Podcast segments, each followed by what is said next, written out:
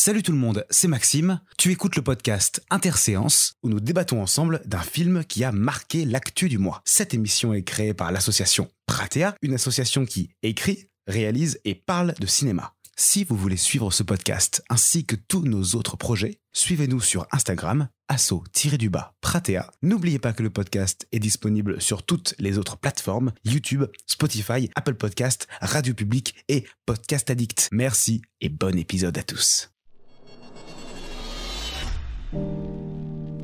Bonjour à toutes et à tous et bienvenue dans le dixième épisode d'Interséance déjà, une émission où on débat, réfléchit et partage sur un film qui nous a marqué en salle. Et je suis en compagnie de Olivier, Bonjour. de Tanguy Bonjour. et d'un gars qui s'appelle Axel. Salut.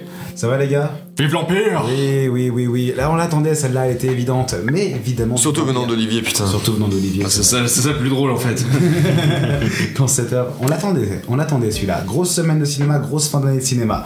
Et une fin d'année très remplie avec du Miyazaki, du David Fincher, du Disney, du Marvel. Il y en a pour tout le monde. Après une année très riche, on conclut en beauté avec un Noël qu'il faudra passer au cinéma.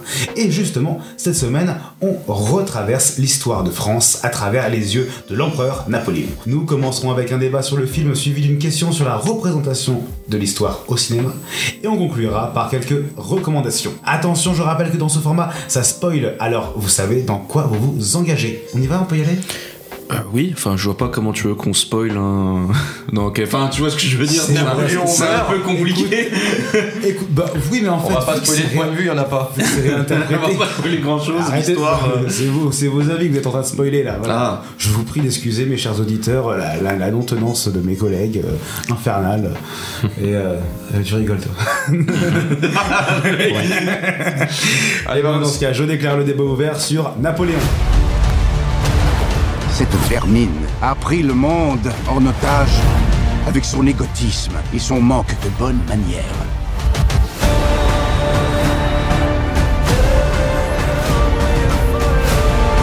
Tu crois être un grand homme. Mais tu n'es qu'une toute petite brute et tu n'es rien si je ne suis pas avec toi.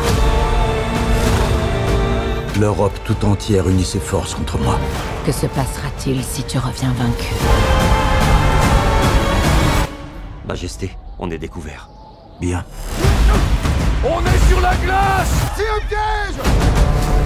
Je suis le premier à reconnaître mes erreurs.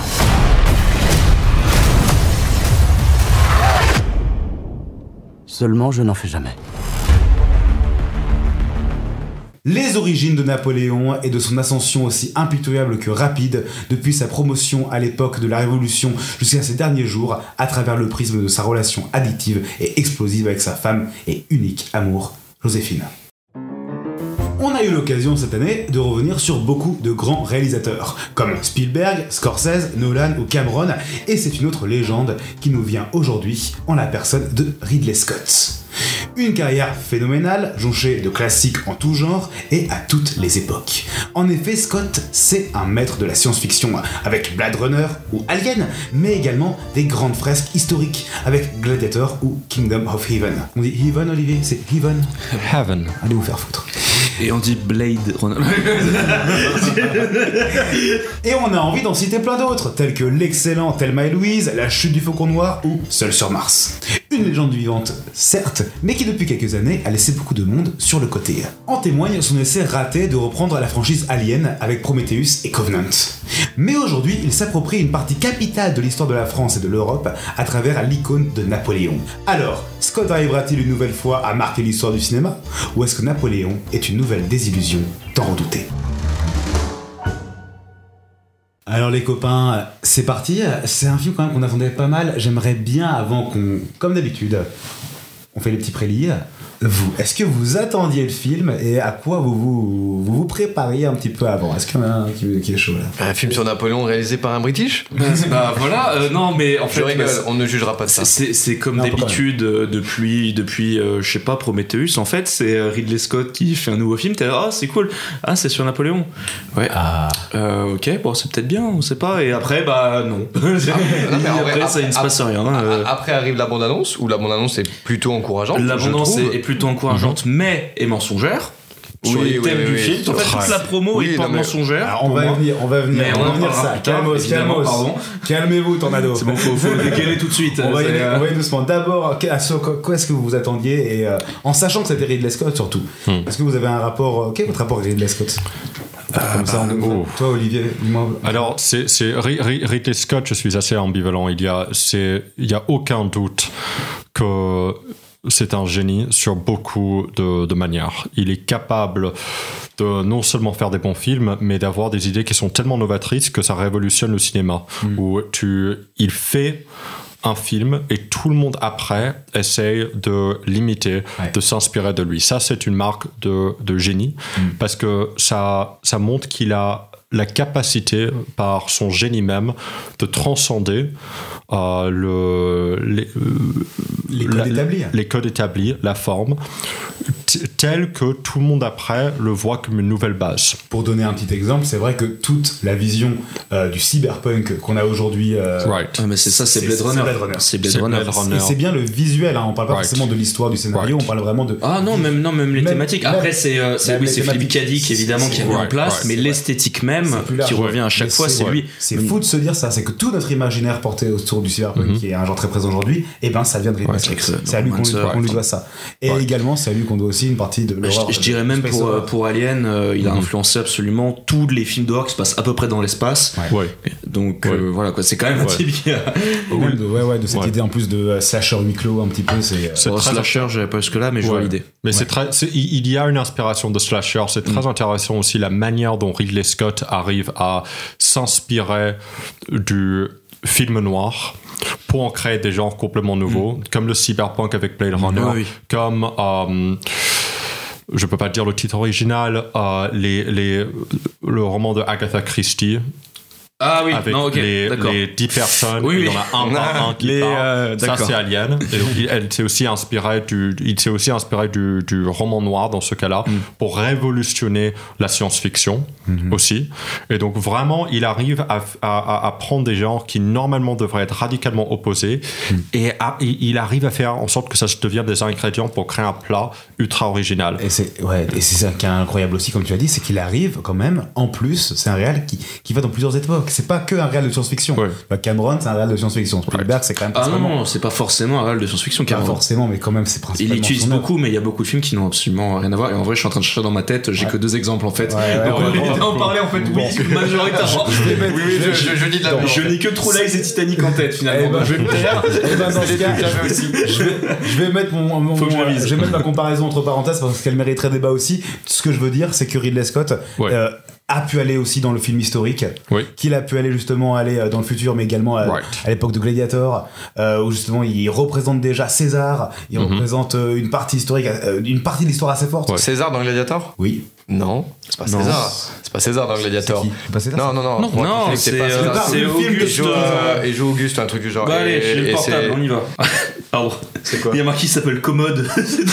Non, c'est- commode. Oui, C'est commode. C'est commode. C'est commode. C'est Eh pas ben, drôle. Je suis désolé dans mes souvenirs, je sais pas pourquoi me rappelais que c'était César. Mais on voit aussi quand même qu'il arrive à aller dans plusieurs genres. C'est-à-dire Ouais. qu'il peut autant aller dans la science-fiction qu'il peut aller dans le film historique Ouais. et des gros moments de l'histoire. C'est-à-dire que voilà, Kingdom of Heaven, c'est euh, les, croisades. Gladiator, c'est quand même les, les arènes romaines à l'époque euh, Ouais. à l'époque romaine euh, glorieuse.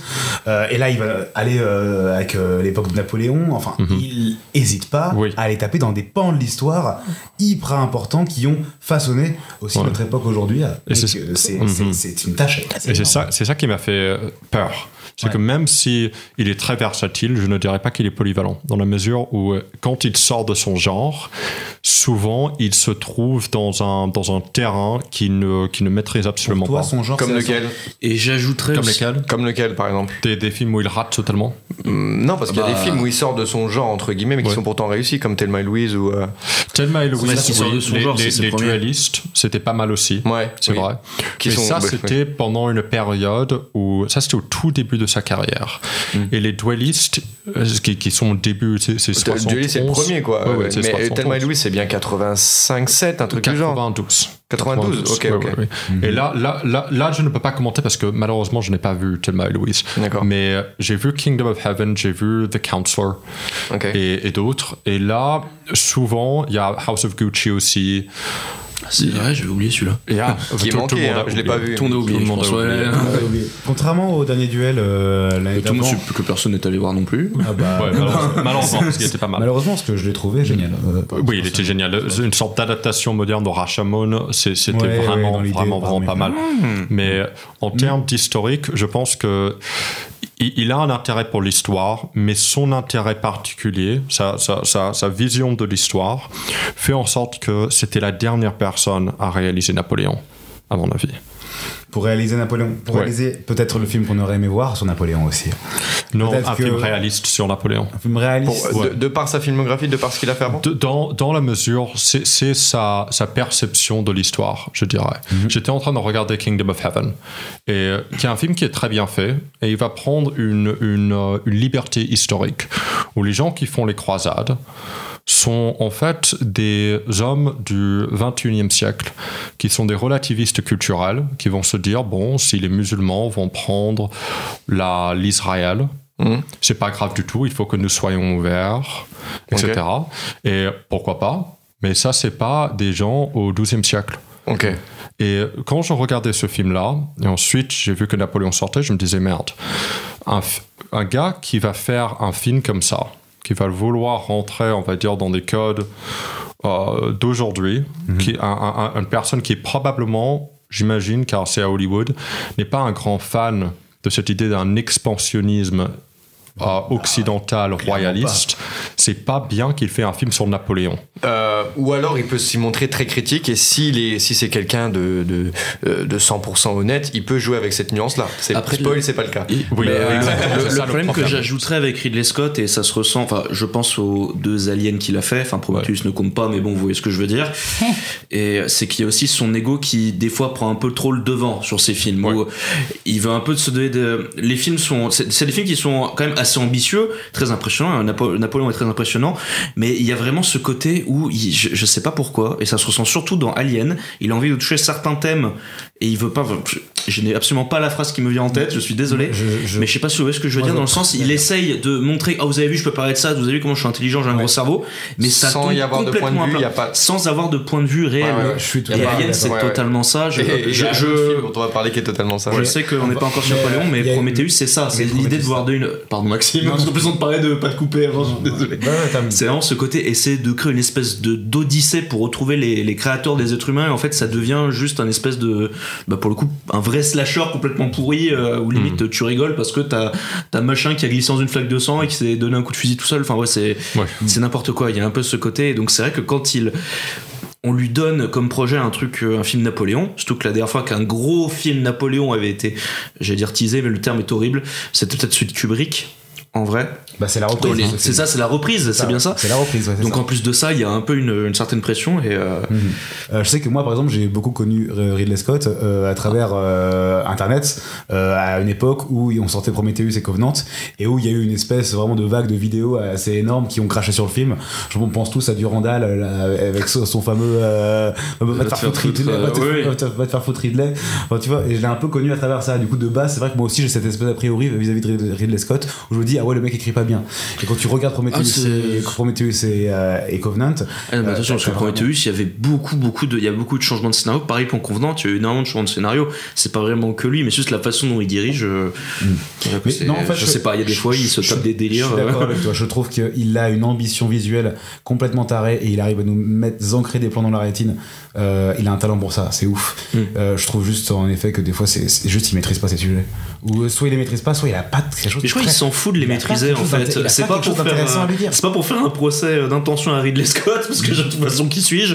Mais euh, c'est vrai que quand tu vois ces déclarations par rapport aux réalités historiques, par rapport au film, il y a beaucoup de ouais, je vous emmerde, je fais ce que je veux. Ouais, mais Et bon, d'un autre côté, ok, tant mieux. Mais toute Mais la quand je dis qu'il y a un côté égo, c'est c'est ça, c'est qu'il y a un côté en fait justement où t'as l'ego qui est un peu là. Bon les gars, en fait, je m'appelle Mm. Ridley Scott, euh, c'est mon film. Et même si c'est très bien, bah le problème c'est qu'après, bah ça, ça donne ce que c'est quoi. Mais on retombe beaucoup sur la question du point de vue, j'ai l'impression depuis tout à l'heure. autour Ouais, de bah ouais, Scott. ouais. C'est qu'on lui reconnaîtra tous vraiment une, euh, une identité visuelle assez exceptionnelle. Ouais. Mais euh, à chaque fois, vraiment, la question du point de vue, qu'est-ce qu'il a à nous dire, qu'est-ce qu'il veut nous dire, se repose. Et elle va se reposer beaucoup lors de ce débat par rapport à Napoléon. Napoléon qui est donc sorti euh, cette semaine euh, dans les salles. C'est un film qu'on attendait quand même particulièrement. Je pense pour vous, vous l'attendiez Énormément. énormément. Euh, oui. Oui. Oui, Je l'attendais. euh, Après oui, la oui. première bande-annonce, j'ai fait exprès de pas regarder la deuxième parce que j'attendais ce film. Ouais. Ouais, ouais, on vrai, attendait. euh, tout vu dans la bande-annonce. Euh, Je sais pas, dans la première, et ça va, il y avait pas tout, tout Ouais, encore. J'ai pas vu la deuxième, mais. enfin, j'ai ce qui pas était intéressant. T'as J'ai même pas vu la T'as première vu aucune des bandes bande-annonce. annonces Non, non. Enfin, j'ai vu le- les 10 secondes du premier, mais j'ai arrêté parce que je voulais vraiment savoir absolument rien sur ce film. Ouais. Même, même si j'avais cette appréhension que Ouais, ouais. ça n'allait pas être. C'est fou aussi. parce que je pense que t'aurais pu la regarder, mais pour, pour le fond du film, tu peux la regarder sans vraiment savoir ce qui va se. Parce que Apparemment. c'est tellement, euh, tellement différent Ouais. finalement que ça aurait rien En fait, changé, je c'est un petit peu ça. Moi, je t'avoue, Olivier, pour euh, faire la suite, mais reprendre en même temps ce que tu avais dit tout à l'heure, Hmm. c'est que quand j'ai vu les bandes annonces, moi, euh, je m'étais dit direct, il est en train de nous douiller. Il Ah ouais. est en train de. c'est bizarre. C'est bizarre. Ridley Scott n'a jamais vraiment été ou représenté des héros purement glorieux, pure- purement conquérants purement euh, euh, des, des- des- des héros dans une forme de je sais pas si virilité est le mot je veux dire de puissance Oui. de euh, vraie puissance euh, rien de, c'est grandiose, ça, rien ça, de. C'est Gladiator, ça. vite fait. Encore, je l'ai pas vu. un peu Gladiator. Après, je l'ai pas vu. Donc Gladiator était dans un T'as pas vu Gladiator? Pas encore. Oh, d'accord. J'y travaille. De toute façon, il va faire la suite bientôt, donc on n'aura pas le choix. Il va falloir que je le vois pour le podcast. Gladiator est Il fait un un 2. Ok, d'accord. Gladiator justement c'est un personnage qui se rebelle encore une fois par vengeance contre un système établi. Donc ce n'est pas un système qui, rep- qui le représente contrairement à Napoléon là qui lui est un système qui représente et qui expand ce système. Donc c'est pour ça que je me disais qu'en voyant les bandes annonces surtout que les bandes annonces le montrent glorieux. Les, ban- les bandes annonces le montrent Les comme étant affiches. les bandes annonces le montrent. Aussi. La, la tagline Les de l'affiche, c'est il n'est parti de rien, il a tout conquis. J'ai plus la phrase exacte, mais Ouais. c'est cette idée de tu vas avoir quelqu'un qui ne part de rien. C'est Rocky le truc, c'est quelqu'un Ouais. qui ne part de rien, Mhm. qui va devenir euh, Ce est quelqu'un un d'immense. Ce qui est un mensonge. Euh, oui, parce que en vrai, Parce euh, que Napoléon venait de noblesse en, en Corse. Donc Oui. c'est- un mensonge. Et il n'a pas tout conquéri, il n'a pas conquéri la Russie, il n'a pas conquéri l'Angleterre. Ce, ce, pardon, pardon, va- va- va- vas-y ensuite. Je... allez vous faire foutre Et- euh, non non mais c'est exactement là où je voulais en venir on va je, je- sens que là où je suis avec euh, des chiens en rage il faut que je tienne et qu'on va, et qu'on va tous euh, choper là, le film dans pas longtemps mais bon euh, Bon, les playli- playlists, ça va pas, pas durer. Ah, mais c'est très court. Mais je veux quand même euh, terminer là-dessus sur il y a des vidéos qui ont pas mal buzzé autour du musée de l'armée par exemple là avec cette historienne qui a fait trois vidéos sur les trois Mm. à trois moments pour parler un petit peu de comment le film dans ses tri- tra- trailers et puis bande annonce euh, nous montrait quelques images ce qu'il voulait dire qui- en quoi c'était intéressant par rapport à l'histoire elle disait un truc euh, passionnant c'était que déjà dans les bandes annonces on voyait que c'était pas forcément très historique que c'était pas forcément très ré- réaliste Mm. mais que surtout c'était l'image que voulait renvoyer Napoléon, que c'était l'image glorieuse de l'empereur. Mhm.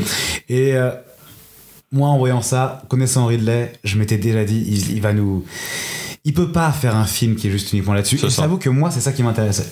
Je m'étais dit, je veux voir comment est-ce que Ridley, il va nous pervertir un petit peu cette image. Comment est-ce qu'il peut Absolument. un petit peu euh, déconstruire peut-être l'image d'un des plus grands empereurs de euh, de l'histoire euh, de l'histoire de, de- du monde. Oui, et il a fait de, de la pire manière. Et euh, De, de la pire manière dans la mesure où c'est, si, si tu veux montrer un grand empereur et tu le montres sans défaut, sans lacune, euh, sans insécurité, ce n'est pas très intéressant. Ça devient unidimensionnel, ça c'est sûr. Mais Ridley Scott n'a pas déconstruit un personnage, il a déconstruit l'histoire. Il a, et ça, c'est forcément fait exprès, il a changé des faits historiques pour enlever la gloire de cet empereur. Il ouais. Il y en a On- plusieurs, bah, effectivement. bah, surtout, a ce- ce- même un le personnage en lui-même, le Euh, personnage en lui-même, je ne sais pas qui c'est ce personnage. Le film est fini. Alors, je attendez. ne connais pas. Pardon. On va y aller, on va y aller Ouais, ouais. un par un, tranquillement. Il y en a un qui va. Une semaine que j'attends. il y en a un qui va commencer et qui va nous dire un peu ce qu'il en a pensé et on fait un petit tour de table. Ok? C'est ok pour moi. Axel, eh ben, est-ce que tu veux commencer? Eh bah ouais, vas-y, vas-y, vas-y, je commence. Euh, bah en fait, pour parler du film, le problème, c'est que en fait, tous les, les genres euh, qu'il entreprend, toutes les, euh, toutes les thématiques, tout ce qu'il essaye de, de, de créer à l'image, ça, ça ne marche pas en fait. C'est-à-dire que, euh, En fait, tout, rien marche. sauf le début du film. C'est-à-dire quand on rentre dedans, on sent que de très bonnes bases vont être établies. Pour la bande-annonce. On- non, non, mais c'est vrai qu'on on caractérise Napoléon assez vite, de manière très claire. De par, euh, enfin l'une des choses pour lesquelles on, le connaît le plus, c'est-à-dire son génie militaire. On en parle au début, c'est super. Moi, je trouve que ça le caractérise super bien et c'est vraiment une des caractéristiques qu'il faut pas louper quand tu parles de Napoléon. Et euh, on va rapidement en fait nuancer sa posture très froide et pragmatique en, en le montrant pas vraiment sûr de lui lors de la première bataille, la bataille à Toulon.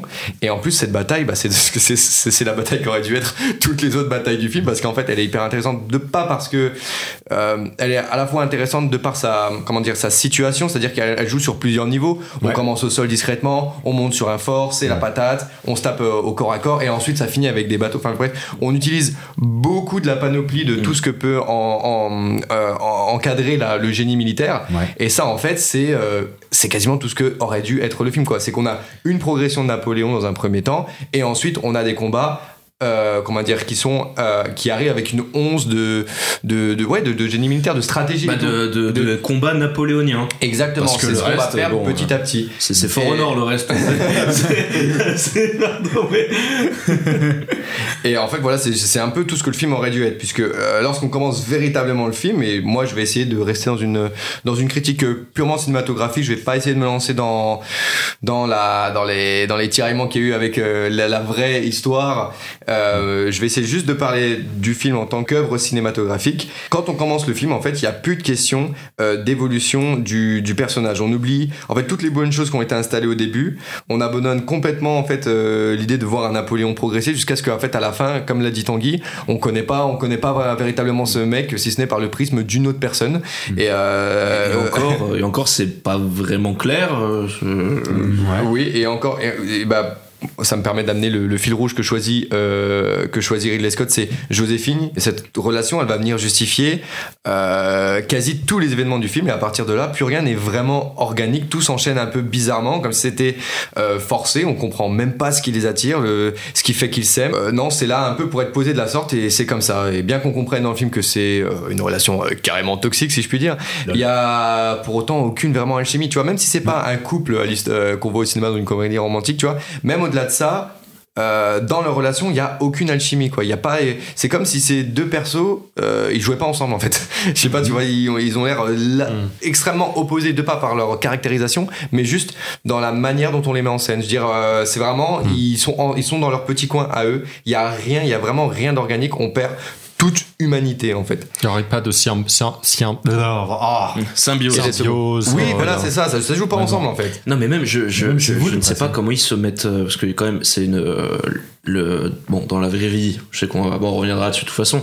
Ils avaient une relation qui était quand même assez intéressante. Là, je oui, suis ouais. désolé, même si c'est le focus du film. Je, déjà, même elle, je ne sais pas trop d'où elle vient, qu'est-ce qu'elle fait là, machin. Oui. Et même comment il tombe amoureux, pourquoi est-ce qu'il meurt aussi vite. Bon, après, euh, Mœurs de ok, Mais- mais ce qui est, ce qui est, ce qui est marrant, c'est que à ce moment-là, à ce moment-là, ce qui est marrant, ce qu'on dit, c'est que bon bah Ridley au moins il a, il a choisi son point de vue en fait. Mais en fait non, parce que il y a pas de point de vue clair et net sur le personnage. On balance entre plusieurs choses et c'est c'est même pas pour le nuancer en fait. C'est ça que je trouve ça grave, c'est qu'on on, le traitement des différentes facettes de Napoléon est est comme euh, Aléatoire. inhumainement aléatoire. Ouais, c'est l'impression qu'on qu'on savait pas trop se décider sur ce qu'on allait raconter de lui, qu'on s'est dit bah tiens ça serait bien de parler un peu de ça, puis de ça, puis de ça, etc. Et on arrive comme je l'ai dit à, à une sorte de, de, de soupe sans vraiment de vie. Il n'y a, pas de vie en fait dans le film. Ouais. C'est vraiment Hmm. une impression qui ressort. Et s'il y a peut-être une once de point de vue à, à retenir, si on peut appeler ça un point de vue, c'est qu'il ne caractérise pas trop Napoléon comme un tyran. Ça, euh, pour le coup, ça peut être apporté comme une certaine nuance vis-à-vis de certains points de vue d'autres que, que certaines personnes ont vis-à-vis de Napoléon. On essaye plutôt de le montrer comme quelqu'un qui a du cœur avec cette scène que je trouve carrément maladroite où euh, euh, il y a un gamin qui veut l'épée de son père qui est mort dans la, dans la manifestation là, des royalistes euh, dans le, dans le, au, dé- au dé- au début du film. Mm. Et euh, on, Bah, on le montre comme on le montre aussi comme quelqu'un qui veut vraiment la paix euh, dans l'Europe. Ça, c'est intéressant aussi. J'aurais jamais cru qu'il allait avoir euh, ce- ce- ce- ce- ce- ce- cette nuance-là qui allait être apportée. On, on le dit, non, mais on, on le, on le fait dire. Moi, je n'ai jamais euh, provoqué de guerre, tout ça.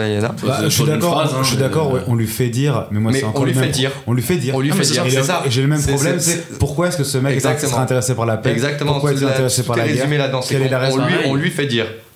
Un truc que j'ajouterais pareil, et euh, il y a un truc aussi qu'on lui fait dire, c'est sa relation avec sa mère, qui est quand même très importante dans l'histoire vraie. On le comprend vite fait au détour de deux phrases au début, mais je suis désolé, ça, on la voit apparaître deux trois fois. Elle, Ouais. elle, elle le fait coucher avec une meuf, je sais même plus pourquoi. Ah oui, pour euh, Non, mais en fait, un enfant. ce- Ce qui est faux d'ailleurs. Alors Ce que ce- ça n'est jamais arrivé. Oui, non, mais c'est pas, comme c'est ça. qu'en fait, euh, Boys of Fred, c'est le rêve que fait Napoléon. non, mais en fait, non, mais c'est ça la limite. Et je me dis, bon, à la limite, s'il veut faire un truc où justement il a une espèce de problème avec sa femme, une espèce de relation un peu bizarre où il a besoin d'elle, mais c'est pas clair, bah autant jouer peut-être avec la mère, du coup, quitte à faire une histoire complètement fausse. Et même ça, ça ne revient quasiment pas. Ce qui est tellement bizarre, parce que la- la- Laetitia, en tant que personnage, est absolument fascinante. Mm. C'est, elle, faisait partie de la noblesse et elle, et elle seule avait défendu Napoléon et son frère pendant la guerre civile en Corse. Mm. Elle était aussi extrêmement contre le mariage avec Joséphine. C'est pour ça que, tu sais, on a la fameuse peinture où il se croit, euh, nos rois et on a oui, elle n'est pas dessus et ils l'ont rajouté après en. Oui, Ah oui, c'est ça. Laetitia est dans la peinture, mais Laetitia été fondamentalement contre. Et ils ont tout enlevé à ça et ils ont ajouté quelque chose qui est complètement faux. Ce qui est que Laetitia lui dit Tiens, voici une gamine de 15 ans que tu vas sauter pour voir si tu es, si tu es fertile ou pas.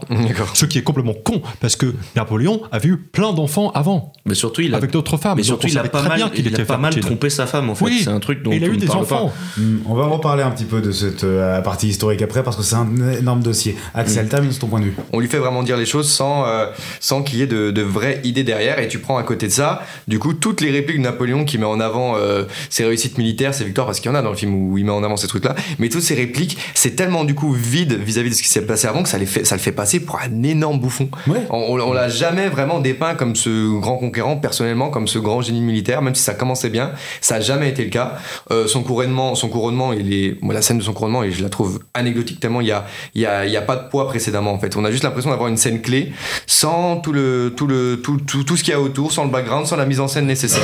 C'est très euh, stérile en fait. Ça se fait comme si elle devait être là. C'est, je sais pas, il y a peut-être Apple TV qui lui a dit euh, Ok, tu fais un film sur Napoléon, alors il te faut des batailles. C'est c'est dans le scénario. Euh, il te faut cette scène là et puis d'ailleurs euh, je, je sais pas si c'est euh, Ridley Scott qui fait un petit troll mais la scène de la scène du couronnement euh, ils, ils mettent le type qui est en train de peindre le tableau en direct alors que le mec l'a peint littéralement des années après que ce se soit passé Oui, mais je sais Ouais, que ouais. c'était un des débats qu'il y avait eu mais au final bon ça c'est des trucs dont on se fout tellement le film a vraiment d'autres changements historiques qui sont vraiment très très graves et qui Très influent le narratif donc euh, voilà c'était juste le Mais- truc pardon je, je suis vraiment le mec qui, qui revient sur le film à chaque fois. Ça part toujours sur l'histoire. Bah, je vais essayer de re-revenir sur le film euh, et pour parler bah, du coup forcément des combats parce que euh, ça, ça fonctionne Napoléon en fait. et je pourrais euh, en fait tout ce qui vient à pas- après Toulon, tout est euh, euh, unidimensionnel. Je sais pas comment dire. C'est vraiment euh, comme si je suis je, je suis pas un professionnel vraiment de de, de, de, de- stratégie militaire, mais c'est vraiment alors une ligne d'hommes d'un côté, Ouais. une ligne d'hommes en Euh, face. et tout le monde se fonce dessus Il n'y a pas véritablement de comment dire de de, de, de, régiment particulier, de corps de métier euh, particulier qui qui utiliserait de leur fonction particulière. Non non, c'est vraiment juste à un moment il y a les Anglais ils font un carré, c'est quand même bien. Tu vois, à un moment les ouais, Anglais ils sont là. et- c'est, c'est, complètement débile hein, mais bon euh, c'est Bref, euh, euh, enfin, je, non, je vais pas, je vais pas euh, critiquer la stratégie militaire des Anglais, je ne la connais Non, pas. c'est juste que- c'est certainement très, c'est certainement très pertinent de faire ça à ce moment-là. Mais je, ce que je veux dire, moi, je parle de mise en scène véritablement. Mm. C'est vraiment de, tout ce qui arrive après Toulon. Donc ça peut être Austerlitz, Waterloo et même celle qui est entre ou avant, je sais plus. C'est laquelle. Euh, c'est vraiment deux masses d'hommes qui se rendent dedans et il y a, y a- y a aucune euh, comment dire euh, euh, volonté de vraiment mettre en avant un véritable génie militaire ce que je trouve que c'est vraiment dommage quand on Mm. parle de Napoléon qui est dépeint comme certains comme étant euh, comme euh, le, le, le- le général le conquérant avec le plus grand génie militaire de l'histoire c'est quand même euh, c'est quand même Je serais pas aussi radical que toi sur, surtout sur, quand on- sur ce, que- sur ce point Non, de on- génie militaire, mais je comprends. on, ce que on le dit, on le, met vraiment en avant au début. Enfin, même pas le mettre en avant, juste vraiment le, le, le, si- le, le- le signifier un peu plus quand même. Effectivement, c'est à extrêmement simplifié. quand même, C'est extrêmement simplifié pour que nous, simples mortels, euh, on puisse comprendre un petit peu ce que c'est que la stratégie militaire. Mais c'est le- juste, c'est c'est- ça, ça- tu, tu sens le factice, tu sens que c'est là, euh, que c'est là pour faire dire en fait. Ouais. Tu le, enfin moi, excuse-moi, il y a, il y a aucun de ces de ces de, de ces répliques là quand elles sont arrivées qui me paraissaient véritablement sincères. Genre, euh, on, tu sens que la question elle est pas là. Tu sens que euh, en fait on veut raconter une autre histoire qui est vraiment euh, inintéressante pour euh, faire un film de, deux minutes- de 2h40. surtout que quand on tout. dit qu'il y a une, qui est une version de 4 heures. Bah, Et bah écoute, si c'est pour me raconter cette histoire Bah, qui est vraiment fade, vraiment j'ai pas besoin de 4 heures. Plein de gens réclament les 4 heures, mais je pense que c'est pour voir d'autres combats, pour voir peut-être euh, euh, les différentes campagnes de Napoléon, que ce soit peut-être en Italie ou en Espagne, je sais pas. Euh, peut-être que c'est intéressant pour ça. Tu veux voir un petit peu euh, tout ce que l'équipe euh, des décors ou, euh, ou à la photo ce que ça a fait, parce que la photo est quand même super sympa, je trouve, surtout pour la bataille de Toulon, est incroyable. Oui. Euh, mais voilà, sinon, non, en fait, ton film de 4 heures, garde-le. C'est en, effet, c'est en effet là où je vais rappeler ce, ce- ce truc-là, c'est que c'est évidemment un film qui est produit, coproduit par Apple TV+, comme l'était Killer of the Flower Moon, et le film a été conçu comme un film de 4 heures. À la base, euh, même 4h20, je sais plus, je, je vais pas dire de bêtises, je vais dire 4 heures, et qui va sortir dans quelques mois, on n'a pas encore de date, sur Apple TV. Il a été conçu comme un film de 4 heures. Ce qu'on voit, et moi je trouve que ça se sent beaucoup, Euh, ce qu'on voit au cinéma, c'est une version qui est, qui est, qui est recutée, qui est Encore- raccourcie. Ils ont mis des Non, DLC mais, dans moi, notre mais- film. mais moi, je suis désolé, je pense que c'est pas parce que. Je, je, je, je suis sûr que c'est pas parce que c'est cuté qu'on sent que c'est factice. Moi, je sens je que- suis sûr que c'est son histoire de merde. Ah, moi oui, je suis mais c'est pas parce que le film. Mais- est- en fait, c'est pas parce qu'on a enlevé des parties. Je pense juste que le, le- le- la trame qui choisit. est la- éclaté. la- la- que la trame qui choisit fait que c'est vide en fait. Mais c'est aussi pour ça que dans ce film, on le ressent à beaucoup d'endroits, on passe d'une scène à une autre, on passe d'une époque à une autre en deux secondes, et je ne sens pas l'évolution du personnage, Eh ben, je, je- ne sens pas je l'évolution des batailles, je ne sens pas, je sais pas vers quoi on va. On fait une scène euh, qui doit être culte, et il n'y a pas de Je, préparation. je- moi, je, je mets ma main à couper que tu peux remettre toutes les scènes qui ont été coupées et. T'as vu. Lol. C'est marrant. Euh, Ça va je- rien changer. je- Ça ne va rien changer. Tu vas quand même avoir l'impression de euh, Joséphine bataille, Joséphine, Joséphine, Joséphine bataille, bataille, bataille, Joséphine, Joséphine. Tu vois, ça, ça va.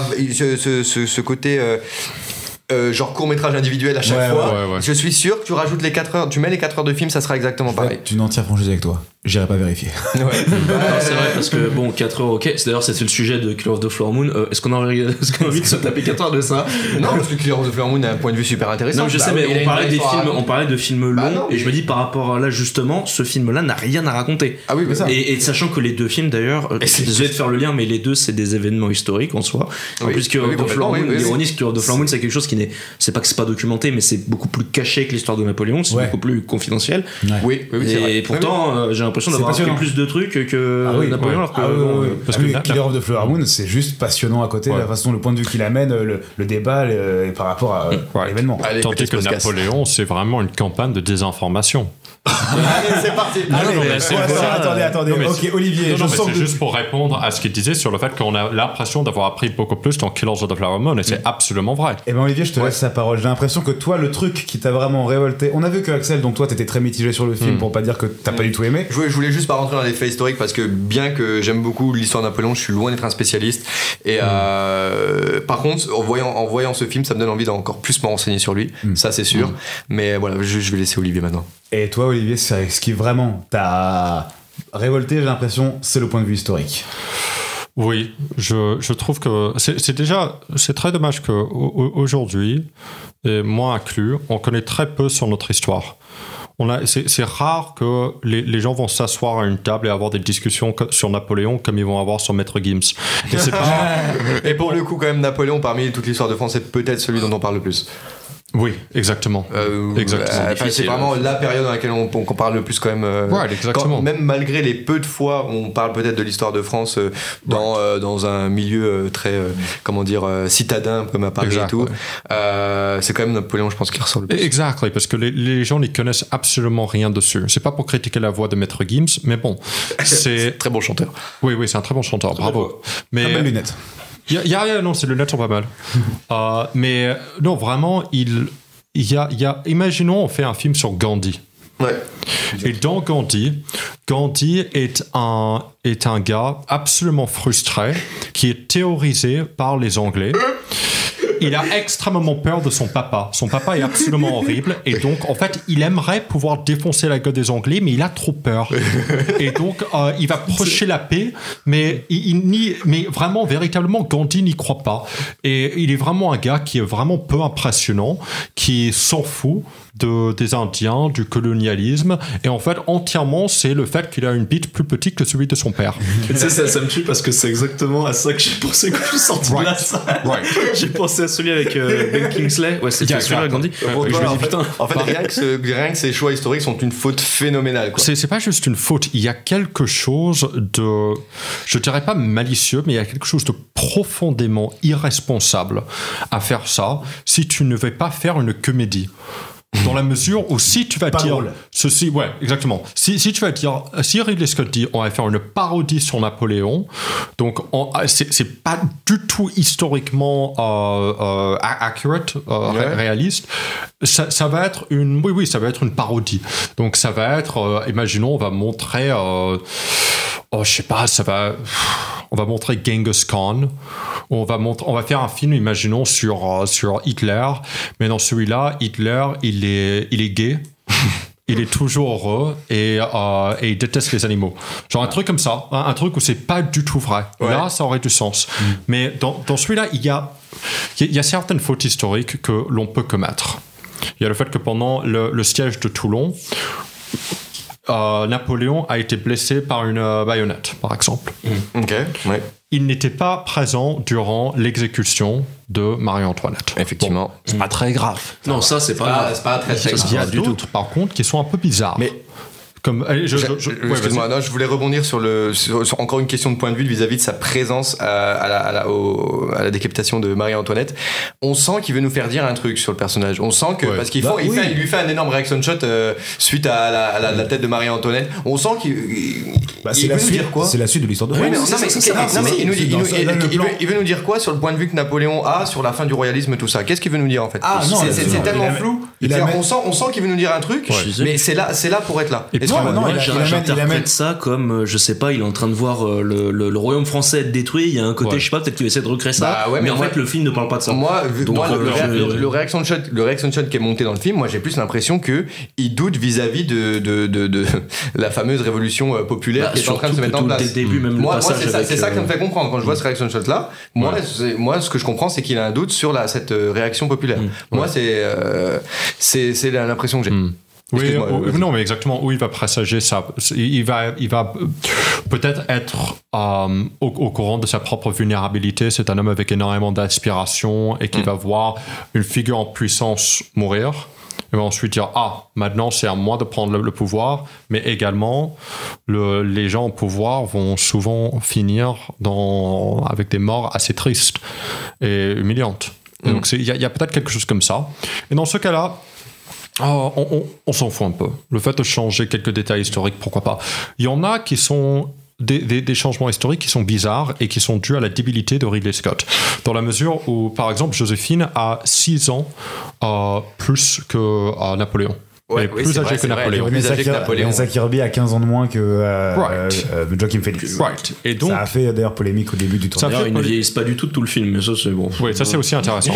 Ce qui est très bizarre parce que il y a évidemment un lien entre euh, Laetitia et Joséphine. Il y a le fait que son, il y a une sorte de complexe de Deep qui se passe, qui est suggéré à un moment quand Laetitia dit à Napoléon de se soumettre à elle et elle fait une référence à sa mère. Tu parles de Joséphine quand tu dis Laetitia Euh, Il y a, Non, il y a un moment où sa elle mère, est euh, avec, elle est avec- elle a- il est avec Joséphine. Oui. Laetitia, c'est sa mère. Oui, Laetitia c'est sa mère. Tu dis qu'elle se soumet à elle. C'est Joséphine qui demande de se soumettre à elle. Oui. C'est ça Oui, oui, oui. Ouais, c'était- Et le fait que, euh, qu'elle est infiniment plus jeune, Ouais. le- ça enlève un énorme symbolisme Oui. qui est elle représente une figure maternelle pour, pour Napoléon. Ainsi, la raison pour laquelle il est tellement un coq et un simp.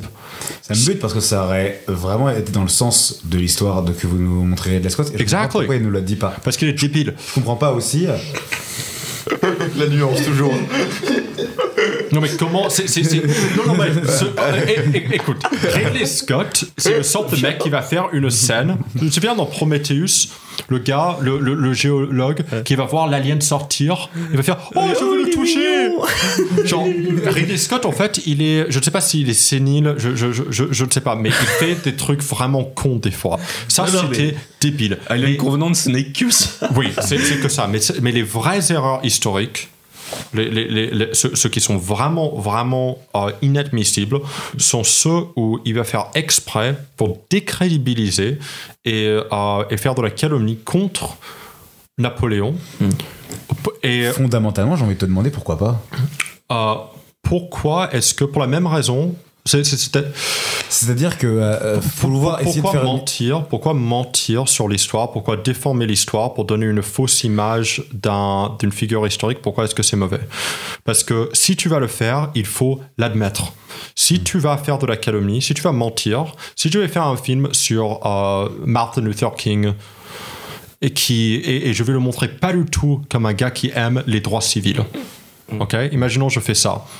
Et je fais genre que je fais juste un film historique lambda. Ça, Ouais, c'est une irresponsabilité. Je comprends, je comprends. Mais, mais en fait, c'est.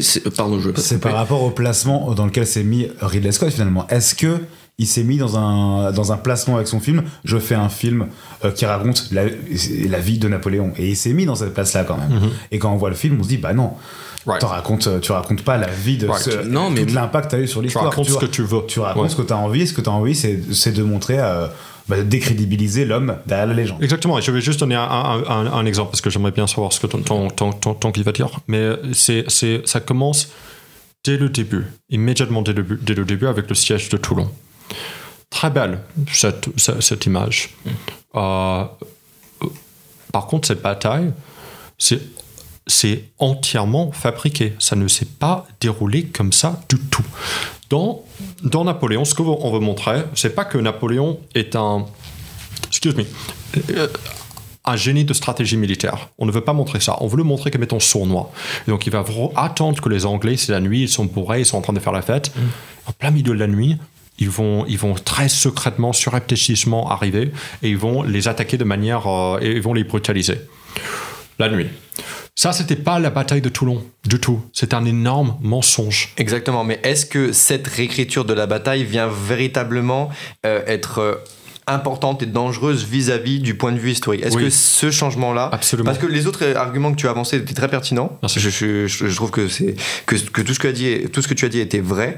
En revanche, pour cette question de la bataille, puisque là c'est dans un but cinématographique autre que la trame de l'histoire autour, euh, enfin et le point de vue de Napoléon, là pour moi c'est moins important. Ah, c'est moins grave, pas moins important, Oui, c'est oui. moins grave. Dans la mesure où. Et surtout, où moi, je trouve que ça part de son génie militaire. Être, montrer un Napoléon sournois, c'est montrer un Napoléon, ça fait partie du, d'une catégorie de génie, de génie militaire. N'importe quel débile, n'importe quel racaille peut t'attaquer en plein milieu de la nuit pendant que tu dors ou pendant que tu fais la fête. peut-être que le génie, est pas, le génie justement est là, et peut-être que le génie de la question est qu'il le fait contre une putain d'armée. C'est pas sournois. Bah, pense. Non, non, mais, mais- mais lui, c'est une armée aussi, dans la mesure où n'importe quelle armée peut faire ça. Et donc, je- pour reprendre l'e- l'exemple de Martin Luther King, imaginons je vais faire un film sur lui et je vais commencer sur le speech I have a dream. Yeah. Ok? Et on arrive, et on a Martin Luther King qui arrive et qui fait Faites-moi enculer Et qui commence à gueuler ça sur, euh, à, à- à tout le monde. Et dit Il faut couper tout la gorge des gens qui ne sont pas d'accord avec C'est nous. différent. Là, là, non, non, non, non. Non, non, non, mais je- je vais ta- vous ta dire- comparaison, euh, je- je- parce que je- je- je- juste pour être absolument clair comme ça, nos, nos- nos auditeurs, nos- parce que peut-être je m'exprime mal, mais Napoléon a attaqué les Anglais durant la journée et a fait une stratégie extrêmement rigoureuse et intelligente contre eux. Et c'était une bataille où tous les deux oppo- opposants étaient au courant de cette ba- bagarre. Il ne les a pas attaqués par surprise la nuit. Ceci est un énorme mensonge. Mais moi, là, là, ce, ce sur quoi j'aimerais t'entendre, c'est en quoi ce choix, ce mensonge-là, lui, est véritablement, imp- véritablement important dans l'éducation des, des gens vis-à-vis de, Bien sûr. de, de, de, de, de- de l'histoire de Napoléon. que- Est-ce que moi, ça me semble pas être l'élément qui euh, véritablement est dangereux? Parce que ça montre l'inverse de son caractère. Ça montre l'inverse de la personnalité de Napoléon. Ça montre Napoléon comme un, euh, comme un stratégiste perfide et un gars qui est aussi lâche, qui ne peut pas simplement attaquer quelqu'un. Non, non, pas je suis pas partie Attendez, je- qui le je- rend lâche. S'il vous plaît, s'il vous plaît. Ah non, non, il y a pire. Je vais vous dire en fait c'est quoi la raison. C'est pas une question juste de représentation. Pour moi, c'est en plus même le film il n'est pas tant que ça anti-Napoléon ou quoi que ce soit. D'ailleurs, c'est même pas la question. C'est juste que c'est, comme je disais au début, Ridley Scott, il a l'occasion de faire un film Napoléon, une grande figure. Toute la promo est là pour montrer à quel point ça va être une espèce de d'odyssée, de conquérant incroyable. Et en fait, tout son film là, il va faire bon bah écoutez, je suis Ridley Scott, je vais prendre la tête du gars et je vais la mettre dans les toilettes en boucle. Ce n'est que ça. Faut pas aller plus loin que ça. Et c'est pour ça que le film d'ailleurs ne va pas plus loin que ça. Même s'il y a une version de 4 heures, je ne pense que ce n'est que ça. Que Napoléon qui est montré comme un espèce Donc, de mec gros- qui arrive pas à bander, qui euh, est un peu sournois, qui euh, Qui se fait qui, qui se fait qui se fait Ouais. courser euh, pour- pendant le coup d'état. Je sais même pas si ça c'est vrai, elle est bizarre cette scène. Je sais pas. Le jamais 18, entendu parler de le ça. 18 brumaire là Oui, voilà. Ouais. Je, je- enfin Mm. voilà, c'est. c'est- veulent me tuer. Pour moi, c'est ça. C'est juste que c'est Ridley Scott qui s'est dit, je vais faire un anti-film historique. Euh, Donc toi, ça va pas plus loin que ça va pas Ah plus loin que l'argument. euh, il est il est il est, il est con en fait.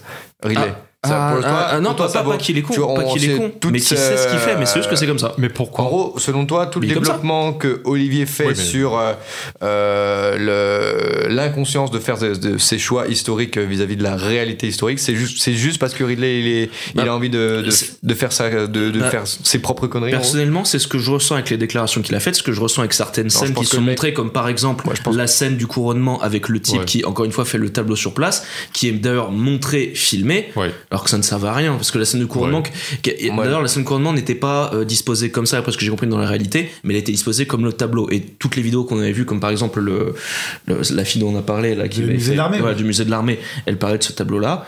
Euh, le truc, le tableau était recréé, sa mère n'était pas là, beaucoup de choses. Ouais. Mais le fait juste qu'il incorpore le fait qu'on filme le type en train de faire le tableau, Mhm. pour moi c'est juste une raison de dire aux gens, bah écoutez les gars, euh, c'est peut-être euh, c'est peut-être une figure historique, mais moi je m'en fous, hein, je fais mon film. Oui, mais pourquoi Moi, je pense qu'il est- moi, je pense Il y a- qu'il est justement très très intelligent. Enfin, je pense qu'il Ah, mais est très- il est intelligent, mais dans la façon de conscient travailler faire le ça, truc. en fait. Oui, ouais, Donc, quand il fait cette connerie là, et il il l'a fait parfaitement consciemment pour moi. Pour moi, il c'est ça, c'est conscient. Il y a un instant très précis dans le film où je situe que on est à aucun moment dans un film historique et que vraiment euh, Ridley assume euh, visuellement à l'écran qu'il a envie de faire ce qu'il veut. Ouais. Pour moi, c'est les journaux. C'est les journaux français qui sont en anglais. ça aussi. tu vois, Ça aussi, c'est par les, exemple, les journaux, ça, pour les moi, journaux français, le les journaux français anglais. Pour moi, c'est vraiment le moment où visuellement tu me dis ce, ce- ce- cet objet ne peut pas exister. Exactement. Euh, Ouais. concrètement, Ouais, ouais, ouais, fiction. À partir de moi où je vois un journal fr- français de caricature qui est écrit en anglais, je me dis On se fout de ma gueule. et on se- déjà, on se fout de ma gueule. non, Non, mais c'est ça. Moi, en vrai, moi, c'est à ce moment-là où j'ai arrêté, j'avoue. De, de- ça n'a- à partir de là, ça n'a plus vraiment été un problème pour moi, la Alors, réalité historique. C'est à ce moment-là que t'as compris le message de Ridley, quoi. C'est à ce moment-là euh, où j'ai fait, d'accord. Ok, j'ai compris ce que, t'as- ce que tu veux dire, j'arrête. En fait, c'est vraiment ça. C'est vraiment le moment où je me dis, je, je ne suis pas là pour apprendre un truc sur l'histoire, je suis là pour écouter Ridley me raconter euh, Ouais. une fanfiction de, de, euh, de, euh, de, de Napoléon. Ce qui n'est pas mauvais en soi, mais je dis fanfiction parce que ça va pas très loin. Mais, Non, mais euh, c'est Mais ça, alors c'est- pourquoi faire ça? Dans la mesure Parce où. qu'il veut parler d'une icône, il veut parler d'une icône. Euh, tu sais, je, je- en recherchant un petit peu, je- Mm. j'apprenais qu'à l'étranger, par exemple, euh, euh, Napoléon est considéré comme vraiment un dictateur euh, pour Ouais. les autres pays euh, européens. C'est vraiment considéré comme euh, Un empereur, c'est quoi? ben, un empereur. Un empereur, il fait ce qu'il veut, hein. c'est- Oui, mais je veux dire, c'est considéré comme un dictateur. Nous, on le considère pas vraiment comme un dictateur. en T'es fou. Bah, quoi? non, mais tu, veux- mais vois l'image que, que certaines personnes ont de Napoléon, on le Mais voit bien pas comme un mais c'est dictateur. vachement- Évidemment, mais c'est si. vachement divisé en Ah, France. Il y a quand même énormément, il y a quand même énormément de, de, de- C'est divisé, de- mais il y a des gens en France qui pensent que c'est un dictateur. Alors là, non. je- Il y a des gens France qui pensent que c'est un dictateur, mais il y a quand même aussi beaucoup de gens qui sont très fiers et ça fait partie de la, Oui, bah de, voilà. de la euh, valeur. euh, Mais c'est parce on que est très divisé autour de oui, mais évidemment, c'est parce qu'on on apporte un point de vue, notre point de vue contemporain qui est parfois pas tout le temps pertinent parce que euh, le contexte, en fait. Le contexte, parfois, c'est pas pertinent de. Parfois, je dis parfois, il faut il faut, faut être critique envers Napoléon, c'est sûr. Mais parfois, c'est Mm. pas pertinent de le faire parce que euh, c'est autre époque. C'est bizarre de dire ça comme ça, mais mais en, dans le paysage français, sincèrement, le nombre de gens que je vois extrêmement critiques envers Napoléon et qui assument parfaitement de dire que c'est un dictateur, il y en a beaucoup. Ouais, quoi. ouais. C'est vraiment pas un truc. euh, Moi, c'est- je, je ne vois pas véritablement de fierté française autour de Napoléon en France, hein, personnellement. Enfin, si, il Ouais. y en a, mais je, la, la part autre est très très Je vais trop importante. le sujet ne m'a jamais vraiment intéressé avant le film et je savais pas trop. Moi, ce que j'ai pu constater, c'est que voir à quel point, en, euh, à l'extérieur de France, en tout cas, c'est c'est euh, direct. C'était un dictateur et il n'y a pas vraiment. Euh, Comment t'as eu ce point de vue-là? Euh, bah, justement à travers des interviews et puis à travers euh, des euh, questions euh, de Ridley Scott. C'était des Anglais ou pas? Oui. C'était des Anglais. la réponse à ta question. Mais Vous cachez pourquoi- Anglais dans votre.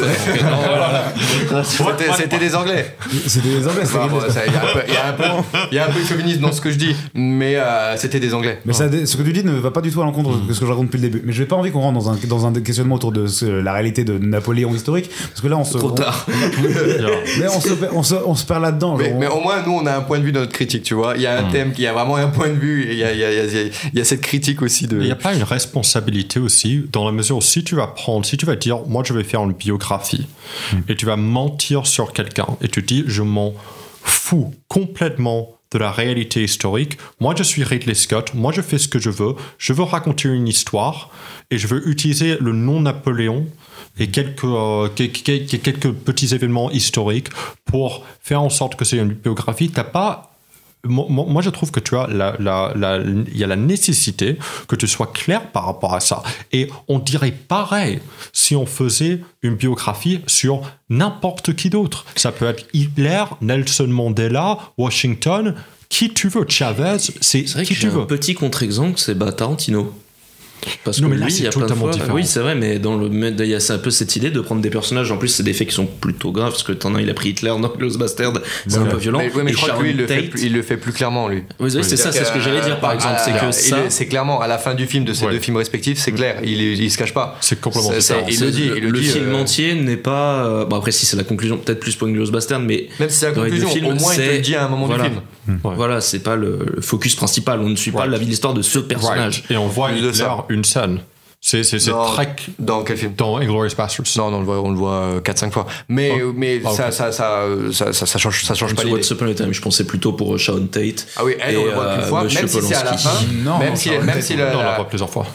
Oui, on l'a plusieurs fois, mais ce que je veux dire, le truc qui fait que c'est pas réaliste, que c'est pas euh, réali- de- c'est pas historique, c'est pas des faits historiques, c'est à la fin qu'on l'a. Ouais. Mais au moins il te le dit. Mm. Au moins il se cache pas. Tu vois ce que je veux dire? Ouais. Et euh, même si c'est à la fin, Ah euh, ça, t'es suis pas, tu, te sens pas lésé quoi. Surtout, Hmm. c'est pas la promo du film qui est fait là-dessus. Bref. Right. Mais donc, imaginons, tu n'es pas en train de dire, mais là, c'est très clair que ce sont des réalités euh, alternatives et Mhm. que les personnages. Pardon, Non, excuse-moi. ouais. C'est- l'histoire et les personnages ne sont pas des véritables figures historiques. C'est si, là un, équivalent, ce serait. Ok, je vais pas dire l'exemple que j'ai en tête, mais imaginons que tu vas faire un film sur des. Si, tu vas faire une biographie, et la biographie c'est le personnage central, et tu vas mentir sur cette personne, t'as pas une responsabilité à être au moins transparent par rapport à ça? À être au moins transparent, tu veux dire, pour essayer de redonner, euh, transmettre au plus proche de la réalité euh, historique Dans la mesure où il y, a- y y peu de gens qui connaissent véritablement les détails de Napoléon. Ouais. C'est les gens qui regardent ça s'attendent à voir quelque chose qui, vont, qui va parler de Napoléon, pas un personnage que Ridley Scott a inventé dans sa tête pour, euh, pour euh, euh, satisfaire son ego. euh, pour valider son. euh, Son, son- son propre vue, son, propre point de vue. On a, il y a une responsabilité là-dedans, comme si on faisait le truc de Gandhi. Et on, on inventait un personnage de Gandhi qui, qui, qui, qui a l'encontre de vraiment qui c'est, euh, ou n'importe qui, mais n'importe qui. Il y a, y a une certaine obligation à, à être transparent et de dire ce Napoléon, Genre, euh, j'ai- parce que Ridley Scott a révisé Napoléon, je suis sûr, il connaît beaucoup sur lui. Ce Napoléon que tu vas voir, ce n'est pas le Napoléon de la vraie vie. J'ai tout changé pour faire mon propre personnage. Même, la, même, même Joséphine. Pas Yeah. exactement pareil, parce que même Joséphine, je suis désolé. je. Je, je sais pas d'où elle vient, je sais pas. Il y a, il y a 70% de ces scènes, euh, c'est elle qui regarde l'horizon et qui ne dit rien. Euh, C'est incroyable parce qu'en fait, ce film arrive, du- arrive à faire du, euh, du tel. euh, dont- Enfin, elle arrive à ne rien montrer et ne rien dire en même temps, des fois. Don't tell, don't show. Non, mais c'est ça, c'est euh, show, but euh, do the thing. Genre, je sais pas comment expliquer. C'est. Non, exactement. Mais euh, en fait, moi aussi, je trouve ça un petit peu de. Bah, on n'a pas Alors, entendu ton avis. Je trouve ça. Je Ah pense que c'est le moment Ah, c'est pour le moment. avoir ton avis. C'est le moment. Bah en fait, ça, ça m'embête un peu parce que j'étais totalement dans ton point de vue dès le début, Axel. C'est-à-dire Ouais. que on peut un peu voir le film que tu as dit, Olivier, de deux façons. Est-ce qu'on le voit et moi pendant ma vie, mon visionnage j'étais un peu entre les deux. Est-ce que je me dis, je suis en train de voir un biopic sur Napoléon, euh, donc je suis en train de voir, euh, je suis là pour apprendre un peu comment il a vécu, essayer de me rentrer dans son point de vue de Napoléon. Est-ce que je suis dans cette thématique-là? Ou est-ce que je suis en train de regarder justement euh, des gens déguisés en Napoléon et puis qui racontent notre histoire? Euh, Entre les deux, c'est vrai que moi c'est là mon problème, c'est que les deux me vont. Les deux me semblent être des points de vue intéressants, mais pour moi, aucun des deux n'est satisfaisant. Parce que Quand si ils sont jamais. mixés, Pardon quand ils sont euh, essayés un peu mixés, quoi. bah, C'est-à-dire que j'essaie. Il y a plein de scènes où je sais pas où me placer. C'est-à-dire Ouais. que je vois concrètement que ça, ça n'a pas existé. Euh, Après, je fais Mhm. des recherches, mais déjà, je le voyais. Alors, je sais que ça s'est pas passé comme ça. Donc, euh, je sors de l'aspect biopic euh, qui veut me raconter autour de l'histoire de Napoléon. Je me dis, ok, dans ce cas, c'est le moment où c'est Ridley Scott qui reprend le jeu et puis qui, là, veut me raconter un truc que lui euh, comment lui voit Napoléon. Et, mais je trouve juste que l'histoire qu'il veut nous raconter, elle est nulle. Ouais, ouais, en oui, fait, c'est- c'est complètement ça. Du coup, je suis paumé entre ces deux et je trouve les deux propositions un peu nulles. Et globalement, globalement, euh, je, n'ai rien contre l'idée de, comme je l'ai dit plusieurs fois, de déconstruire le personnage de Napoléon, le rendre plus ridicule, le rendre, euh, aller le, chatouiller dans, euh, ce qu'il représente. Voilà, c'est pas la première fois qu'on le fait. Ça me, je trouve l'idée intéressante. Moi, je trouve juste que du coup, le choix qu'a fait Ridley Scott, qui est de se concentrer essentiellement essentiellement sur la relation qu'il a avec Joséphine, et ben cette relation, comme tu as dit Axel, elle est juste, euh, elle ne marche absolument pas. Elle est complètement. Deux marionnettes qu'on fait parler. Ce sont deux, deux marionnettes qu'on fait parler. Et là où, où euh, bah déjà moi il y a un truc qui m'a fait chier, et euh, je suis, ça me fait chier de le dire. Je trouve que Joaquin Phoenix joue pas très bien. Mais je Non, trouve, moi je trouve que. Bah, je pardon, trouve non, je te joue- excuse-moi. je trouve qu'il joue pas très bien, mais je vois aussi que la façon dont il est dirigé et le texte et les solutions qui sont Il a pas de substance en fait, c'est il a pas de substance. Il a pas de que substance, Joker, il- a- pas de substance. Il a pas de, substance. je veux dire, j'ai passé, j'ai passé. Il y a des choses que j'ai à la fin du film où je, je me dis, c'est pas censé passer. J'ai passé 2h40 sur un film sur Napoléon. Avec Napoléon, je ne comprends pas ce personnage. Je ne sais pas pourquoi il a de l'ambition. Je ne sais pas pourquoi est-ce que euh, il, il, a- il a un génie militaire ou disons comment il le travaille, comment il le met en place, comment il s'est imposé? Je ne comprends pas son Je ne rapport. sais pas pourquoi il est devenu je empereur. ne comprends pas. pour- je ne comprends pas Quasiment, ouais, je ne quasiment comprends pas son rapport à la on lui dit euh, Je te conseille de faire ça, et c'est tout. Mais- D'accord, faisons comme ça. D'accord, faisons comme Quel ça. est, le, quel, quel est le rapport, quel est le rapport à la France de Napoléon? Pourquoi est-il si attaché à, à, à cette contrée-là? Surtout qu'il est corse au début. Pourquoi, Pourquoi sa mère Pourquoi- est si importante pourquoi au début et après elle réapparaît vite fait pour dire tiens une pute genre elle apparaît scène. Pourquoi Et surtout, ça. bordel de merde de pourquoi il y a une relation toxique avec Joséphine Pourquoi est-ce qu'il est amoureux d'elle? Il, euh, il peut, il peut se- au début, non, c'est vraiment Peter Parker C'est Napoléon. il est au lycée, vous voyez, il, il va- il ça peut se conquérir la moitié de l'Europe. Il fait ce qu'il veut en fait. Pourquoi est-ce qu'il est amoureux de cette femme?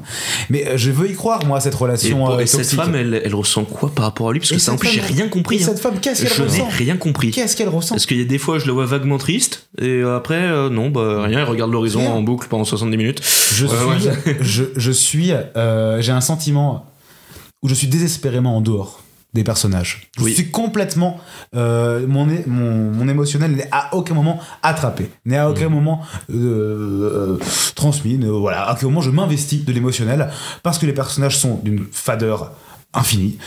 Mais déjà aussi parce qu'ils répètent les mêmes scènes en boucle. Ça, c'est ça qui je, me. je t'avoue que c'est je me suis euh, c'est je, là- je- je me suis Je bon, me suis aux auditeurs je me suis endormi un moment Oui. j'ai réouvert les yeux rien n'avait changé c'était la même scène c'est- je sais que c'était genre quelques jours plus tard mais c'était la même salle la même lumière les mêmes personnages j'étais j'entendais d'une oreille j'étais ouais bon bah c'est bon hein, je vais Moi, c'est là où j'ai vraiment. Je priais de m'endormir j'ai la vraiment du commencé à film, mais passer- bon. commencé à passer un mauvais moment. C'est que euh, la relation déjà fade qui existe entre Joséphine et Napoléon n'évolue à aucun moment. C'est-à-dire que c'est une répétition de la même situation. Euh, ils euh, sont ensemble, ils s'engueulent. Napoléon va faire une bataille, elle l'a trompé, euh, il, il, il est pas content, il revient, il fait Eh, c'est moi le chef Et finalement, elle fait Non, c'est moi le chef. Et lui, il fait D'accord. enfin, c'est et l'éternel et même scène, et c'est pas juste pas intéressant. Dis que tu n'es qu'une petite brute sans moi. Dis que tu Dis-le-moi. et dit, tu vois, mais cette scène, elle, est, cette scène elle, le- elle- elle résume ça très bien, comment elle est écrite et comment elle est montée. C'est Napoléon qui s'est fait cuck par Joséphine, il l'engueule et lui fait Dis que tu n'es rien sans moi, dis-le Et Joséphine qui fait Je ne suis rien sans toi. Cou- euh, ellipse, coupure, même, euh, même, euh, même scène, les rôles sont inversés. T'as juste Joséphine qui regarde Napoléon et qui fait Dis que tu n'es rien sans moi. Et Napoléon qui fait Je ne suis rien sans toi. Et tu vois, ça pourrait être intéressant, c'est pas totalement bête, ça exprime quand même comment elle, elle a un pouvoir sur lui, admettons. Mais la façon dont c'est monté, Enfin, c'est la seule où il a vraiment pouvoir sur lui direct parce oui. qu'après c'est juste lui qui se prend la tête tout seul. En fait c'est Ouais. ça, c'est ça qui aussi, dit rien. mais la prend façon- tout seul. la façon dont elle est montée, tu vois, la façon dont elle est amenée, c'est euh, hyper froid. Il n'y a pas d'évolution, il n'y a pas de, il y a pas de euh, D'inventivité. il y a, pas de continuité. C'est euh, je te domine. Non, tu ne domines pas. C'est moi. Je te domine. Enfin, tu vois. Et En fait, non, c'est moi. Enfin, et euh, ce n'est que ça tout le film. C'est du cut. On passe d'une scène Ah. à une autre. Je trouve que le film, voilà, est mal monté, mais je pense que c'est lié au film qui, qui dure 4 heures. C'est comme une Mais bande-annonce. Voilà, c'est. pff, Il y a certains moments. Oui, ouais, où tu as, des moments où tu as l'impression que presque on est en train de te teaser, où là tu vas voir cette scène où il va do- dominer Joséphine, Ouais. et ensuite on coupe, Joséphine le domine. Comment Qu'est-ce qui s'est passé Et ça, c'est comme une bande-annonce où tu te dis qu'est-ce qui s'est passé entre les deux? Comment est-ce qu'elle a réussi à faire ça? Mais quand c'est dans le film, Mm. ça devient absolument risible. Mais dans le film, pour moi, c'est ça tout le temps. Il, il- il- il- il y a plusieurs années qui passent où, en plus, les personnages ne sont pas grimés, ils ne vieillissent pas. J'ai pas l'impression. Je, je- je n'ai aucune notion du temps dans début, ce film. Au début du film, ils sont censés avoir 23 ans, Na- Napoléon. Euh, super, ah bah, super. Ah bah, pareil, il, a, bah, il, a, bah, il a 23 ans comme il a 50 ans vers la fin du film, je sais plus quel âge. Mais bref, j'ai l'impression qu'il y a des énormes événements qui se passent on- tu, n'en- tu ne fais qu'en entendre parler. Et ça, ça fait que, je sais pas, sauter de scène. C'est l'impression que t'as avec une télécommande et t'as passé genre une heure, deux heures, trois Fais passer les cinématiques. Non mais c'est littéralement ça, c'est passer une cinématique, mais sauf que après ce serait une autre cinématique qui serait encore plus chiante et bon bref. Mais moi, je ne sais pas. il y a un dernier truc qui euh, a terminé de me sortir du film, où j'en suis arrivé à un point, à un moment, c'est que je te disais tout à l'heure, Axel, que moi je trouvais quand même qu'il y avait des instants de génie militaire. Que Des trouvais- instants, des instants, pas Des après, instants. après le début, il y a des instants. Oui, oui, j'ai Oui, pas oui. dit qu'il n'y en avait pas, mais des oui. instants qui sont vraiment du foutage de gueule, pour Mais- moi. par rapport au fait qu'on ait vu voir un film comme, sur un des plus grands génies militaires, n'avoir que, euh, en effet, des, des instants où tu te dis, ah, en fait, c'est vrai que c'est aussi un génie militaire. Et je précise une chose, je, je, dis pas que le point de vue du film aurait dû être autour de ça. hein. Je dis juste que euh, c'est quand même un truc hyper intéressant quand tu parles de ce mec-là et de quasiment faire le choix délibéré de pas en parler. Enfin, il en parle, mais vraiment pas beaucoup, quoi. Moi, je trouve que c'est vraiment en parler parce que il a dû de- checker un truc sur sa sur son cahier des charges, tu vois, Ouais, à la limite. Mais Eh c'est ben, vraiment pas ça. honnête. Moi, c'est ça que je voulais Ah. en venir qui me, qui, qui me sort vraiment de ça, euh, du film. C'est que euh, les quelques scènes d'action qu'on a vues dans les bandes annonces, qui, euh, qui sont ce qui vont faire vendre, qui sont aussi ce pourquoi on vient voir le film aussi. C'est-à-dire, on veut voir comment Napoléon a conquis l'Europe. C'est quand même un pitch assez intéressant. Voilà, comment un gars a réussi à être assez malin pour euh, faire face à tous les pays d'Europe. Et à faire, ouais, à faire paniquer tout le monde. à faire C'est paniquer- vraiment- à faire ça paniquer surtout tout le monde. vers la fin. Tout le monde était en mode, oh, putain, le petit français là, il pète les couilles. À faire créer euh, combien? 6 ou 7 coalitions? C'est ça. Il y a, il y a ça. y a- Non, non, mais je dis pas ça pour. Euh, mais je sais, mais euh, non mais je rigole de euh, voilà genre de, Enfin, ça n'existe pas, ça n'existe pas dans le film. Ça n'existe pas dans le film en fait. Ça n'existe pas dans le film. Et surtout, mais c'est pas ça qui, c'est pas le fait que ça n'existe pas qui me, qui me sort vraiment. C'est que on connaît Ridley Scott, il met du budget à ses scènes d'action, il met de la gueule. Je, je vois pas, je, je- je vois des figurants déjà. Je suis content. Je vois pas des, euh, des figurants 3D. Je vois, enfin si on a quand même pas mal à certains Oui, plans. là, forcément. On a ouais. beaucoup à certains plans, mais globalement, je vois vraiment des immenses plans avec plein de figurants qui se rentrent dedans. Enfin, je vois du budget, je vois euh, des couleurs intéressantes. Je trouve que Starlight ça est visuellement assez belle. Après, Euh, d'un autre côté, moi j'ai pas trouvé que les batailles étaient très originales, Et à part la oui. première, et encore la première, bon, une fois, c'est. La première n'est pas forcément On est originale, plus mais dans elle est une juste bien mise en cinématique scène. Assassin's Elle Creed, est mise en scène, mais oui, voilà, c'est. Ouais. Mais le reste, Ouais. euh, je suis d'accord. Austerlitz aussi, c'était complètement ridicule. Où est le soleil d'Austerlitz? Nulle part. Il y a aussi les sur la glace. trous- le, le- oh. il, y a les can- il y a les canons aussi à la glace. Ça, c'est jamais arrivé. Non, après, après tu vois, C'est- ça, à la c'est limite. entièrement inventé. Tu vois, Pour vraiment, moi, tout ça. Non, mais vraiment, la, la- la- Ce podcast, c'est la fois qu'on dit un truc historique, t'as Olivier, t'as les yeux rouges, la Dom Lunder qui se réveille. C'est vrai que le truc de la glace, mais ça n'avait pas ça m'a existé. ça m'a tellement énervé ce truc. C'est et je ne. En fait, Bon. c'est stratégie militaire niveau maman j'ai raté l'avion. En fait, c'est un peu ça. Et même si bon, visuellement c'est cool. Right. Et c'est ça. ça a été résumé à une bataille alors que ça a Right. Euh, des, des jours. Exactly. Et pl- Beaucoup plus large. Exact. Et c'est ça l'autre problème pour rebondir ce que ce que ce qu'on disait juste avant, c'était que les. Je comprends vouloir. Ouais, ouais, vas-y. Non, c'était en fait pour revenir sur ce que je disais tout à l'heure sur le fait que Ridley Scott, il y a un côté juste essayer de- d'humilier un personnage historique. Parce que je repense, Ouais. ça va être le moment où il se met sur un trône d'une salle vide Exact. et qu'il y a littéralement. Et je me suis dit, je vois qu'il y a des pigeons, un truc, je me dis non, ils vont pas faire ça. Right. Ils vont pas faire ça s'ils le, pardon, Euh, euh. s'ils le font. Je m'approche du micro, pardon, excusez-moi. Ouais. Euh, il s'assoit sur le siège, il y a tellement des merdes de pigeons qui tombent pendant tout le truc. Je suis désolé si ça, c'est pas juste un Exactement. doigt d'honneur exprès. C'est un doigt Voilà, d'honneur. je- Mais là, là, ça montre En encore- dehors, là, c'est même pas, un- c'est même pas modifier l'histoire, c'est Hmm. mettre en scène un personnage, parce que ça, tu ne sais pas ce qui s'est vraiment passé à l'intérieur. Right. Et du coup, un- euh, vis-à-vis de cet élément, de ce choix de mise en scène là, qu'est-ce que qu'est-ce que tu penses tu veux dire, euh, il est pas honnête avec son point de vue Qu'est-ce qu'il veut dire avec Non, ça c'est Il pas genre, qu'il il est est pas honnête, honnête c'est en nous que- disant que Napoléon c'est une merde. Qu'est-ce que- est-ce qu'il essaye de faire Bah, passer pour, pour moi, c'est ça, c'est qu'il y a un côté. Et puis pareil, tu m'en avais parlé à la sortie, la scène où il, prend la caisse pour euh, essayer de faire face à l'espèce de la, le- du Ah oui, sarcophage. le sar- et où sarcophage il, pose le, le, le- oui, oui, le on, le- truc, on il le a montre, peur, on le montre comme clairement pas à la hauteur. Tu vois, tout Euh, ça, il est obligé de monter une marche et quand il veut le toucher, même lui mort, il veut pas se faire toucher. Tu vois, c'est ça t'as qui est le- incroyable. Ah, c'est la raison pour laquelle le film, au final, rate. Et c'est pour juste revenir à ce qu'on disait au tout, Ouais, tout, début. L'affiche. Il a tout conquérir. Il a tout conquérir. En fait, Non. maintenant, ça n'a. Non, c'est pas, c'est pas juste que non. Ouais. C'est que ceci n'est pas Napoléon. Ça n'a aucun sens que un gars qui est soumis, ridicule, qui ne montre aucune stratégie ou vraie stratégie militaire dans le film peut conquérir euh, et, faire cette coalition. Le gars n'a pas de charisme. Le gars ne, ne montre aucune stratégie, aucune force dans ce film. Non mais c'est ça, on ne voit pas pourquoi il est fort. Il n'y a Et- et- aucun élément de puissance nécessaire à ça. Ouais. Il n'y a aucun élément de puissance nécessaire à ces Ouais. actes qui sont dépeints et donc du coup. Et donc, et on veut nous faire croire qu'il a, en- entre gros guillemets, tout conquéré. Oui, oui, oui. Qu'il était un génie militaire. Et ainsi, c'est la raison pour laquelle le film est un navet total. Tu ne peux pas nous faire une histoire sur comment est-ce que. que euh, on on peut pas dire, on va faire une histoire sur un des plus grands généraux de l'histoire du monde. Et Ridley Scott va se dire, en fait, je veux qu'il soit une merde. Mais que néanmoins, il arrive à, conquérir la moitié de l'Europe. Ça n'a pas de sens. Tu peux pas avoir les deux. Un Mais- gars qui est une merde, soumise, coque, in- in- inintelligent, ridicule, pathétique, bla, etc., etc., etc., ne peut pas être un génie militaire. Mais c'est vrai que ça, c'est le truc qui m'a, qui m'a rendu dingue pendant le film, c'est que d'un côté, t'as toutes les scènes avec. Si tu veux le montrer, un Napoléon qui est un peu plus faible, un peu plus. Ok, c'est très bien. Pourquoi pas, c'est intéressant. mais oui. en fait, d'un côté, t'as, t'as les scènes de bataille où là, d'un coup, le gars, il est devenu euh, absolument incroyable et absolument toutes les scènes où lui, il n'est pas là, mais d'autres euh, dirigeants parlent de lui. C'est un tyran, c'est un génie, c'est un machin. euh, le peuple français l'adore, le machin. Il y a ça en boucle où les gens te disent qu'il est génial. Et de l'autre, euh, bah, toutes les autres scènes où le mec, euh, bah, c'est, c'est un loser qui lance du pain à sa femme, l'autre bout de la, le bout de la- de la Référence à table. Staline d'ailleurs. Référence à Ah, Staline. ok. Ouais. Bah, c'est, mais enfin, voilà quoi, je, je ne sais pas, il n'y a pas de point de vue, je sais pas ce qu'il veut faire ce film. Et même, et c'est vrai que là pour le coup je te rejoins, même avec, euh, enfin Axel du coup, parce que vous voyez pas le de mon doigt, pardon, mais je, je vois pas même 4 heures de film euh, au total, je ne vois pas ce que ça va sauve- rajouter. ça sauve rien du tout. Si c'était un, peu plus, ça va un, un peu plus de belles images. Voilà. Bah oui, mais bon, et encore, moi je suis pas fan de la direction, mais bon, ça c'est vraiment La problème. photo, ça, elle est pas, euh, elle est pas incroyable tout le long du film, mais il y a quand même des trucs qui me plaisent beaucoup. Ah oui, moi, oui, mais c'est si, la si, sensibilité de chacun.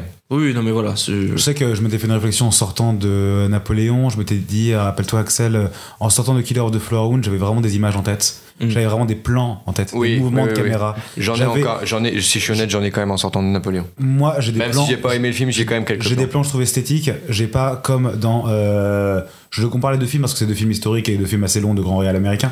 Mais euh, ce que j'avais dans Killer of the Flower Moon, c'est surtout des plans très symboliques, des plans qui me racontent un truc Ouais, sur le, le plan qui s'envole là sur De Niro là. euh, Le plan qui s'envole sur De Niro, le plan euh, mystique euh, Mm. de la mort d'un des personnages, Ouais, le ouais, plan sur euh, brûler les terres. euh, Ouais, c'est ça, que- je sais, avec la ferme, que- avec tout qui brûle, avec le qui est. euh, est en train de mourir. Enfin, c'est plein de plans qui me racontent à plusieurs niveaux euh, ce qui est en train de se passer à cette étape-là. Et je sais que quand je regardais Napoléon, que je regardais les scènes de bataille, je me dis waouh.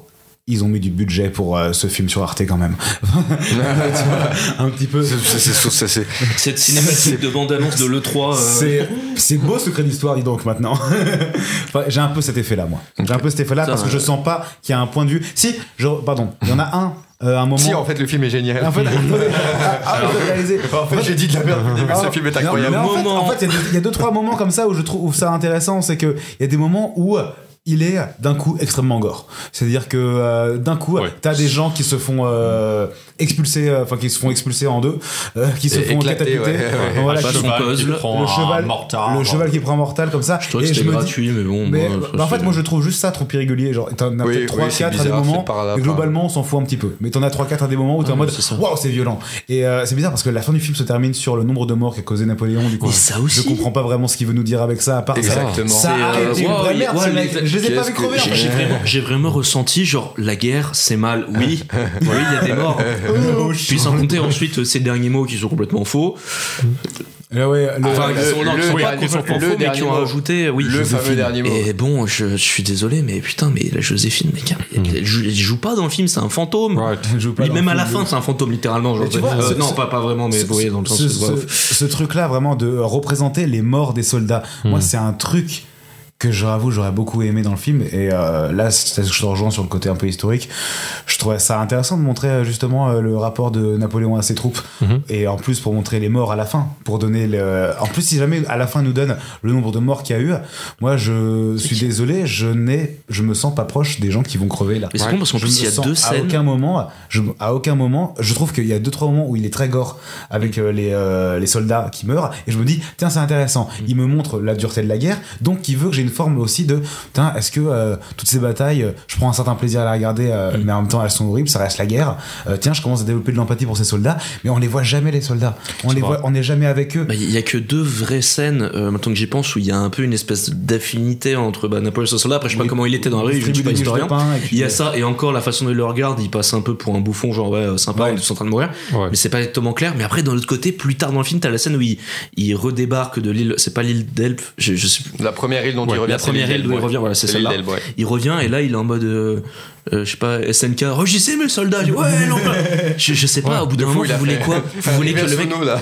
non mais en fait c'est ça c'est est-ce que, en est-ce fait, que vous l'aimez ce mec ou est-ce qu'on est censé l'aimer on est censé l'impression on est censé le trouver que c'est une merde Hmm. j'ai l'impression que tous les Oui, passages en fait où on est censé oui. le trouver cool c'est les passages qui étaient dans la bande annonce C'est pour Euh, ça pour que nous en vendre fait, ça. on, on lui fait dire des trucs, c'est tout. Ce Ah, personnage, on, a, fait tout le film, on lui fait, on lui fait Ah, dire des trucs. C'est pour ça que il y a ce genre d'énormes incohérences de point de vue qui arrivent. C'est que parce qu'on moi, franchement, on lui euh, fait dire des trucs, c'est tout. Parce que moi, il y a beaucoup de gens qui parlaient de réalité historique. Oui, il a pas fait ça. Oui, il a pas bombardé les pyramides. Ok, ok, très bien. Mais ça, à la limite, c'est cool. Je m'en fous. Mais là, on est un peu. En fait, il y a des choses qui changent en plein milieu du récit et qui influent d'ailleurs la- le narratif du film et qui font que plus rien n'a sens. Et ça, je trouve ça plus grave que.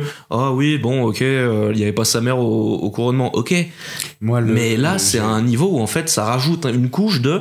Ouais, mais alors, attends, mais du coup, lui, qu'est-ce que- je, je- du coup, je ne comprends que- pas. oui, c'est ça. Je ne comprends pas. Ce film ne parle de rien. Oui, qu'est-ce que tu me racontes Ce film essaye d'être une espèce de, de, Complètement, de- complètement, de complètement. drame romantique foireux, avec deux trois scènes de bataille vite fait placées parce qu'il fallait. Avec une salle Et de levrette au milieu.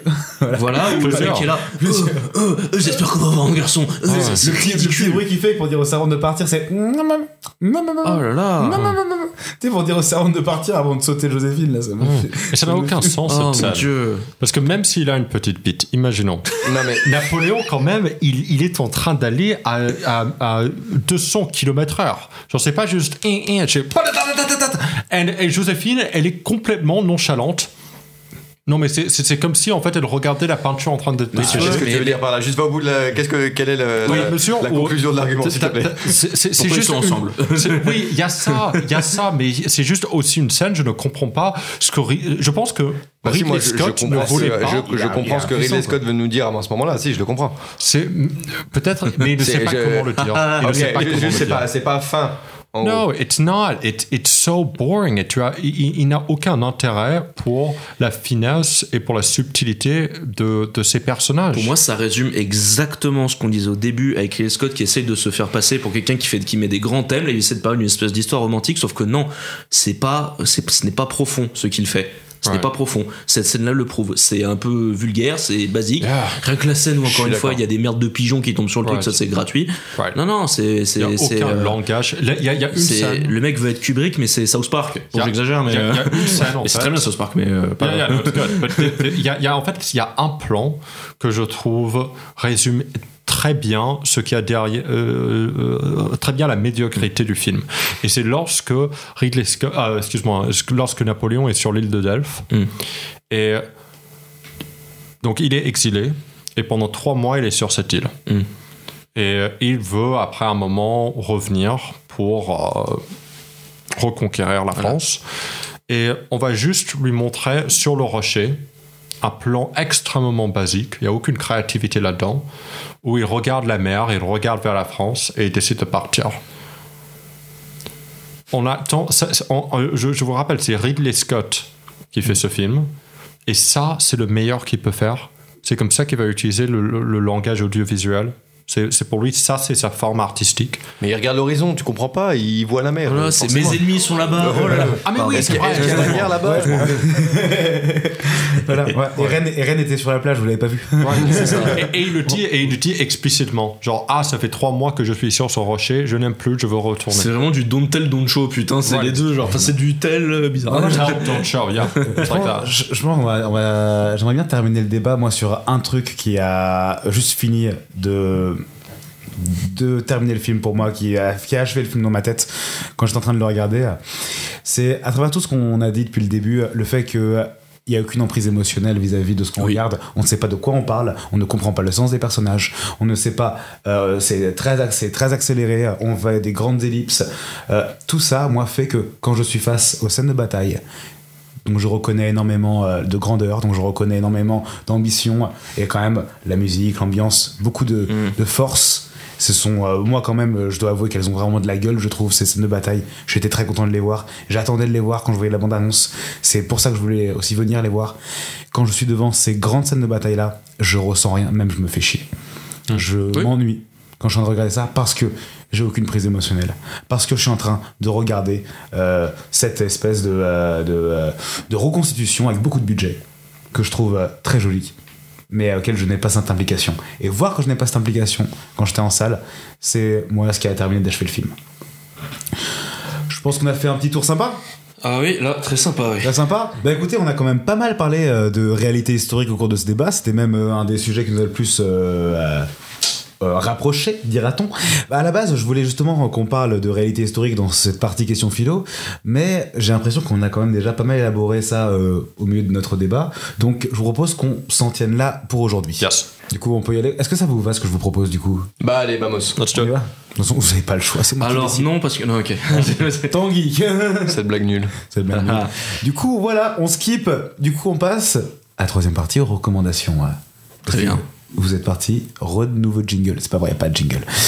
Par rapport à un film, je rappelle, du coup, par rapport aux recommandations, euh, chaque chroniqueur a total carte blanche euh, sur l'univers et le média qu'il veut recommander, à condition qu'il le justifie avec le thème de l'épisode. Et pour cette partie, c'est moi qui vais commencer avec un film que vous avez sûrement déjà vu, mais que je trouve particulièrement pertinent par rapport à Napoléon. C'est un film de Lorgos Lanthimos, La Favorite. Il est important de se faire de nouveaux amis, n'est-ce pas? Vous êtes tellement belle. Cela suffit. Vous vous moquez de moi.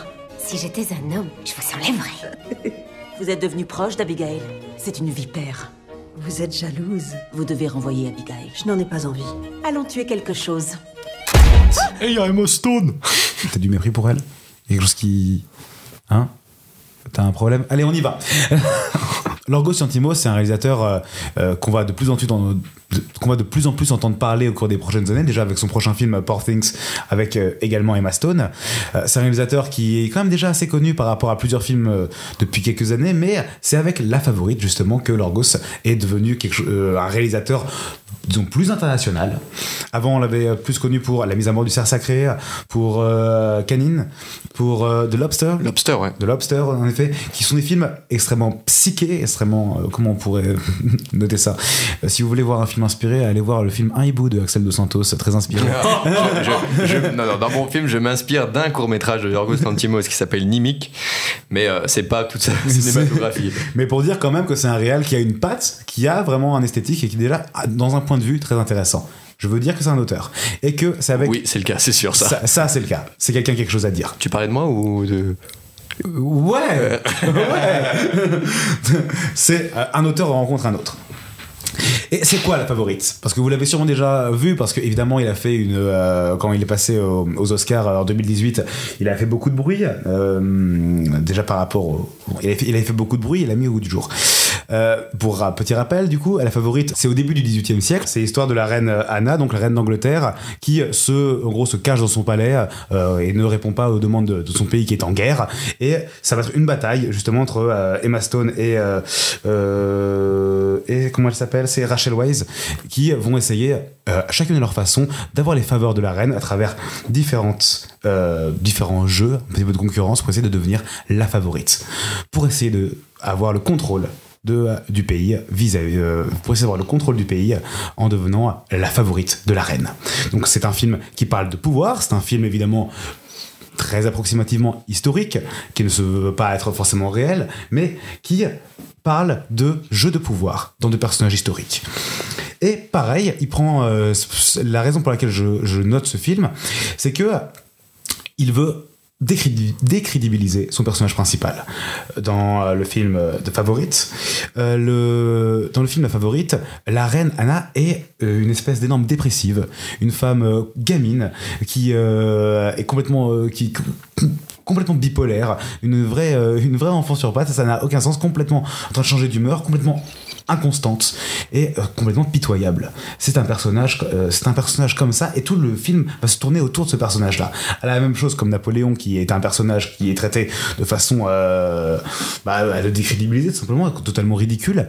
Moi, je trouve que dans la favorite, justement, ça raconte quelque chose de bien plus intéressant d'avoir un personnage principal qui est censé avoir une aura en tant que personnage historique, en, tant que reine, et qui là est totalement, euh, est totalement ridiculisé, ça dit quelque chose. Parce que du coup, les deux personnages euh, qui sont joués par Emma Stone et Rachel Weisz, qui vont essayer par tous les moyens de manipulation de euh, d'avoir euh, de devenir la favorite, d'avoir les faveurs de la reine, et voir comment ces personnages-là très intelligents vont se ridiculiser, vont se mettre dans des concurrences immenses pour des jeux de pouvoir, et comment justement ils vont jouer entre relations de défi, relations amoureuses, relations euh, concurrentielles, puis d'amitié, et tout ça, je trouve que le film arrive à le rendre euh, à la fois d'une froideur et en même temps d'une humanité euh, que je trouve assez admirable et euh, mais assez pessimiste tout de même, je dois le dire. Donc c'est un film qui reprend beaucoup de thèmes, je trouve, à Napoléon, c'est-à-dire le thème du jeu de puissance.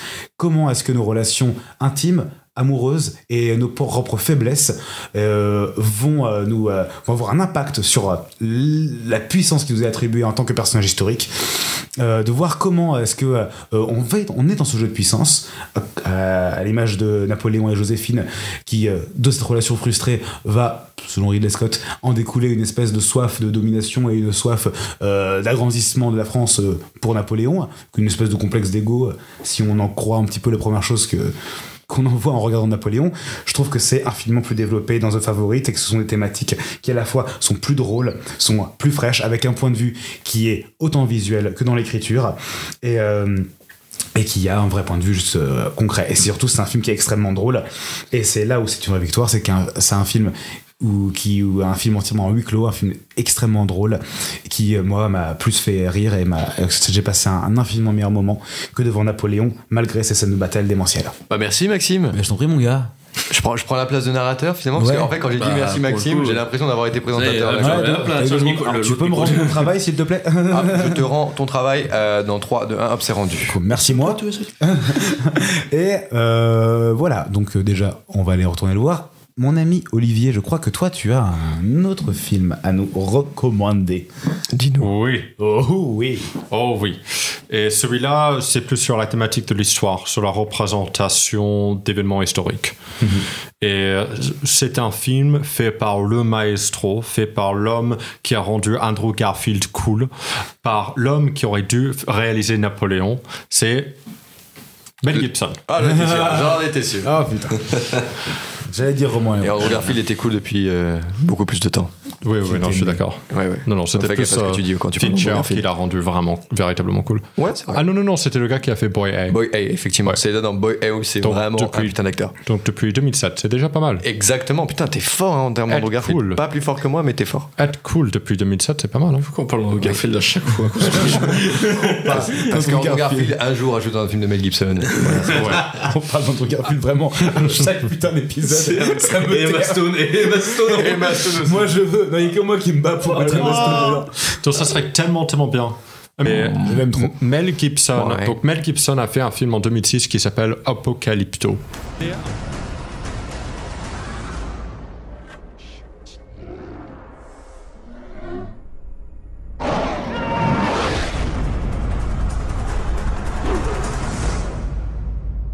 C'est un film historique qui est l'opposé de Napoléon sur beaucoup, beaucoup de différents points, dans le, dans le fond et dans la forme. Ceci est un film sur des gens qui... What the fuck are you laughing about? C'est juste la phrase des gens. C'est la phrase qui me fume, c'est tout. C'est un film historique sur des gens absolument inconnus et qui ne seront jamais connus. Ce sont des gens anonymes Ah. parce que ils sont dans la ils, sont dans les banlieues de la civilisation mayenne. Donc un jeune gars avec sa tribu qui vit avec sa femme enceinte et euh, qui commence à avoir une vie euh, qui de, de chasseur-cueilleur. Et un jour, le village se fait piller et attaquer par des, euh, Mayens qui donc la civilisation mayenne est en train de s'écrouler et ainsi ce qu'on va faire c'est qu'on va on va prendre des gens vulnérables dans les villages et les sacrifier en leur arrachant leur cœur cœur en leur coupant la tête pour apaiser les dieux en faisant croire à la population que ça va permettre à ce que ces gens-là vont avoir euh, de ça, ça me paraît, ça me paraît légitime. Parce que là- Pardon, mais, mais tout ce truc m'a fait perdre. euh, perdre- Non, non, mais perdre le c'est- fil. moi, je t'écoute. Pour, pour qu'il puisse avoir de l'agriculture. Et donc, il y a énormément de symbolisme derrière ça, cette idée d'un d'un État qui va trouver un bouc émissaire. Pour... Et fait. Mel Gibson a reconstruit un, un simulacre de la langue mayenne, parce que la langue mayenne, on ne connaît pas ce que c'est, c'est un peu comme le, le lin- linear A. Et donc, les personnages qui sont que des acteurs non professionnels parlent dans un langage qui n'existe pas. Ils sont dans, véritablement dans la jungle. Ils sont dans des. On arrive à reconstituer une culture absolument fascinante et exotique qui fait en sorte que c'est une expérience visuelle euh, somptueuse et extrêmement convaincante. C'est un de ces films où, quand tu le regardes, tu es transporté dans cette période. C'est l'opposé de Napoléon, encore une fois. Euh, L'authenticité est incroyable et c'est, je, dirais, un des meilleurs films de survie que j'ai vu de ma vie. C'est au lieu de suivre une énorme époque euh, hi- historique comme dans Napoléon, on va suivre des décennies, ce film se déroule en peut-être deux jours. Et on va suivre un jeune garçon qui essaye de sauver sa femme et son enfant dans un, dans un, euh, dans un massacre spirituel et viscéral. C'est vraiment, c'est un des films les plus intenses que j'ai vu de ma vie. C'était tellement intense que j'ai presque dû arrêter. Je ne rigole pas. Et je suis en train de le regarder sur un ordinateur. Donc j'imagine même pas ce que c'était sur un grand écran. Sur un grand écran, pardon. Et, tu trou- et c'est du coup en fait par rapport à la réalité historique là vu qu'on n'a aucune vraiment preuve de cette époque-là, il a énormément de liberté euh, justement. euh, C'est intéressant. Alors, on a beaucoup de props sur la Mésopotamie. Ok. Et il y a un segment qui se passe à la Mésopotamie et il n'y a aucun green screen. Ils ont littéralement reconstruit les, les temples. Et là, c'était historiquement, ça a l'air d'être tellement réel. Tu, tu, tu es là. Genre, c'est- c'est- c'est- il n'y a pas du fake. C'est c'est pas des personnages qui parlent en, en anglais. euh, non, c'est vraiment it's real. Le reste, ça se passe dans la jungle. Donc c'est du Werner Herzog. C'est- non mais vraiment, je, je, je ne sais pas si vous êtes au courant à quel point c'est difficile de tourner dans la jungle. Bah, je- j'ose pas imaginer. En plus en Les gens 35 forêt, c'est mm avec des acteurs non professionnels qui ne parlent pas anglais. Genre c'est- des gens, c'est des locaux. Et ce Tout le monde est à poil. Ça, ça, Oui, ça, tout le monde est à poil. Ça s'appelle un vlog, ça c'est même plus. Oui, c'est vrai. Et c'est, mais, mais c'est, tu es convaincu par absolument tout. Je, je conseille à tout le monde de regarder ce film parce que absolument chaque, chaque élément est fait par quelqu'un qui comprend comment accéder à un, à un stade, à une qualité de cinéma que extrêmement peu de gens peuvent y accéder. Mais faites attention, ce film est vraiment euh, pas pour euh, ceux qui ont... euh, je, je ne sais pas quelle est l'expression, putain. euh, Un cœur, un, un- un cœur sensible. oui, exactement. Exactement. Surtout qu'ils arrachent des cœurs, quoi. Les enfants de moins de 12 ans. Oui, c'est vrai. C'est Rambo en fait. C'est Rambo. Ouais. J'ai tellement plus de choses à dire, mais je vais, je vais arrêter là. On a perdu trop, trop de temps parce que Axel est un débile. Bra, bra, bra, c'est gratuit. C'est gratuit, c'est. Oh, C'est moi qui monte, hein, j'enlève si je veux. Bon. Oh. Merci Olivier. Moi je sais que j'aurais très envie de le voir. Voilà, je suis vraiment le faillot. c'est vrai. Moi je vais le voir d'abord ton film, ok, C'est pas vrai, donc, pour l'instant j'en ai vu aucun. Et du coup, euh, pour terminer, euh, Tanguy. euh, Eh ben alors écoutez, moi je vais pas partir sur une grande Merci, épopée Tanguy. historique. Non, non, par contre, je reviens. Attends, attendez, je m'entends plus. Ah ça y est, c'est bon. Ok. Tu fais quoi là? Tu me prends en photo? J'essayais d'attirer ton attention. Qu'est-ce qu'il y a? Ça va pas? Si, c'est- c'est juste que je pensais à un pote à moi. Léonard, je veux te rendre heureux. Et qui va mettre l'ambiance ce soir, hein Qu'est-ce qui se passe? Est-ce que ça va? Il dit qu'il va rester avec sa femme. Putain, un mec. De James Gray, je l'ai très mal prononcé, je crois, mais c'est pas grave. James Gray. Et avec euh, James, euh, avec du coup Joaquin, Joaquin Phoenix, s'il vous plaît, par pitié. En, en fait, il sait pas l'anglais lui en fait. Avec Joaquin Phoenix, Gwyneth Paltrow et Vanessa Shaw, par pitié, il faut qu'on parte. qui raconte l'histoire de Léonard qui hésite entre épouser Sandra, qui est euh, une femme que ses parents lui ont choisie, et Michel, une femme qu'il a rencontrée, euh, qui est sa nouvelle voisine, et dont il est tombé éperdument amoureux. Pour faire simple, euh, c'est l'un des plus beaux films, l'une des plus belles, euh, comment on peut dire, drames romantiques que j'ai vu de ma vie. avec des jeux d'acteurs absolument incroyables, une vraie relation, un vrai trianglement dans les personnages qui ne soient pas niais, très réaliste. Je vous le recommande de tout cœur d'aller le voir. Un bonjour parce que c'est, euh, on va dire, très badant comme film, pour le dire vulgairement. Mais euh, voilà, en tout cas, si vous voulez voir une. Joaquin Phoenix dans un bon rôle et surtout une bonne histoire d'amour loin de ce qui a été montré dans Napoléon, eh bien vous pouvez y aller. Foncez. C'est James Gray. C'est bien. C'est ça. En fait, faites juste dire James Gray. Mesdames, on a terminé notre épisode sur Napoléon, ça y est, on l'a passé. Vous êtes contents? Oui. On va déçu Oui. par le film, mais, mais j'ai beaucoup aimé ce on a beaucoup apprécié oui, faire, faire cette critique On a ensemble. beaucoup apprécié passer un moment à en parler parce que finalement, on n'a pas du tout aimé. Ouais, c'est vrai qu'on sait pas qu'en plus, c'est même pas comme si on se voyait toutes les semaines à parler de films, quoi. Il y a pas de. C'est vrai, Non, absolument non. pas. Nous, ne sommes que des voix, nous n'existons que en audio. C'est ça. C'est vrai qu'il y a des gens qui nous ont jamais vus. là. Ça se trouve, on est, on est juste des IA. hein. Ouais. Peut-être un seul mec qui C'est écrit vrai. tout avec des voix différentes. Oh putain, pas Qui mal. Il serait un peu taré quand même, le frérot. hein. Waouh. J'ai déjà essayé une fois. Non.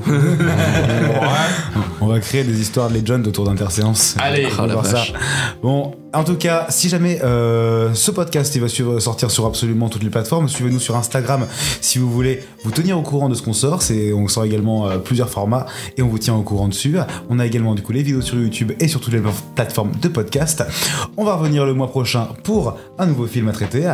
Euh, likez, abonnez-vous, envoyez-nous une lettre recommandée par la poste et on vous fait en tout cas la bise. Est-ce qu'on dit, est-ce qu'on fait la bise aux gens sur Mais oui, on fait la bise. On fait la bise. on est en France. on fait la, bise. Et ben les copains, on y va, à plus.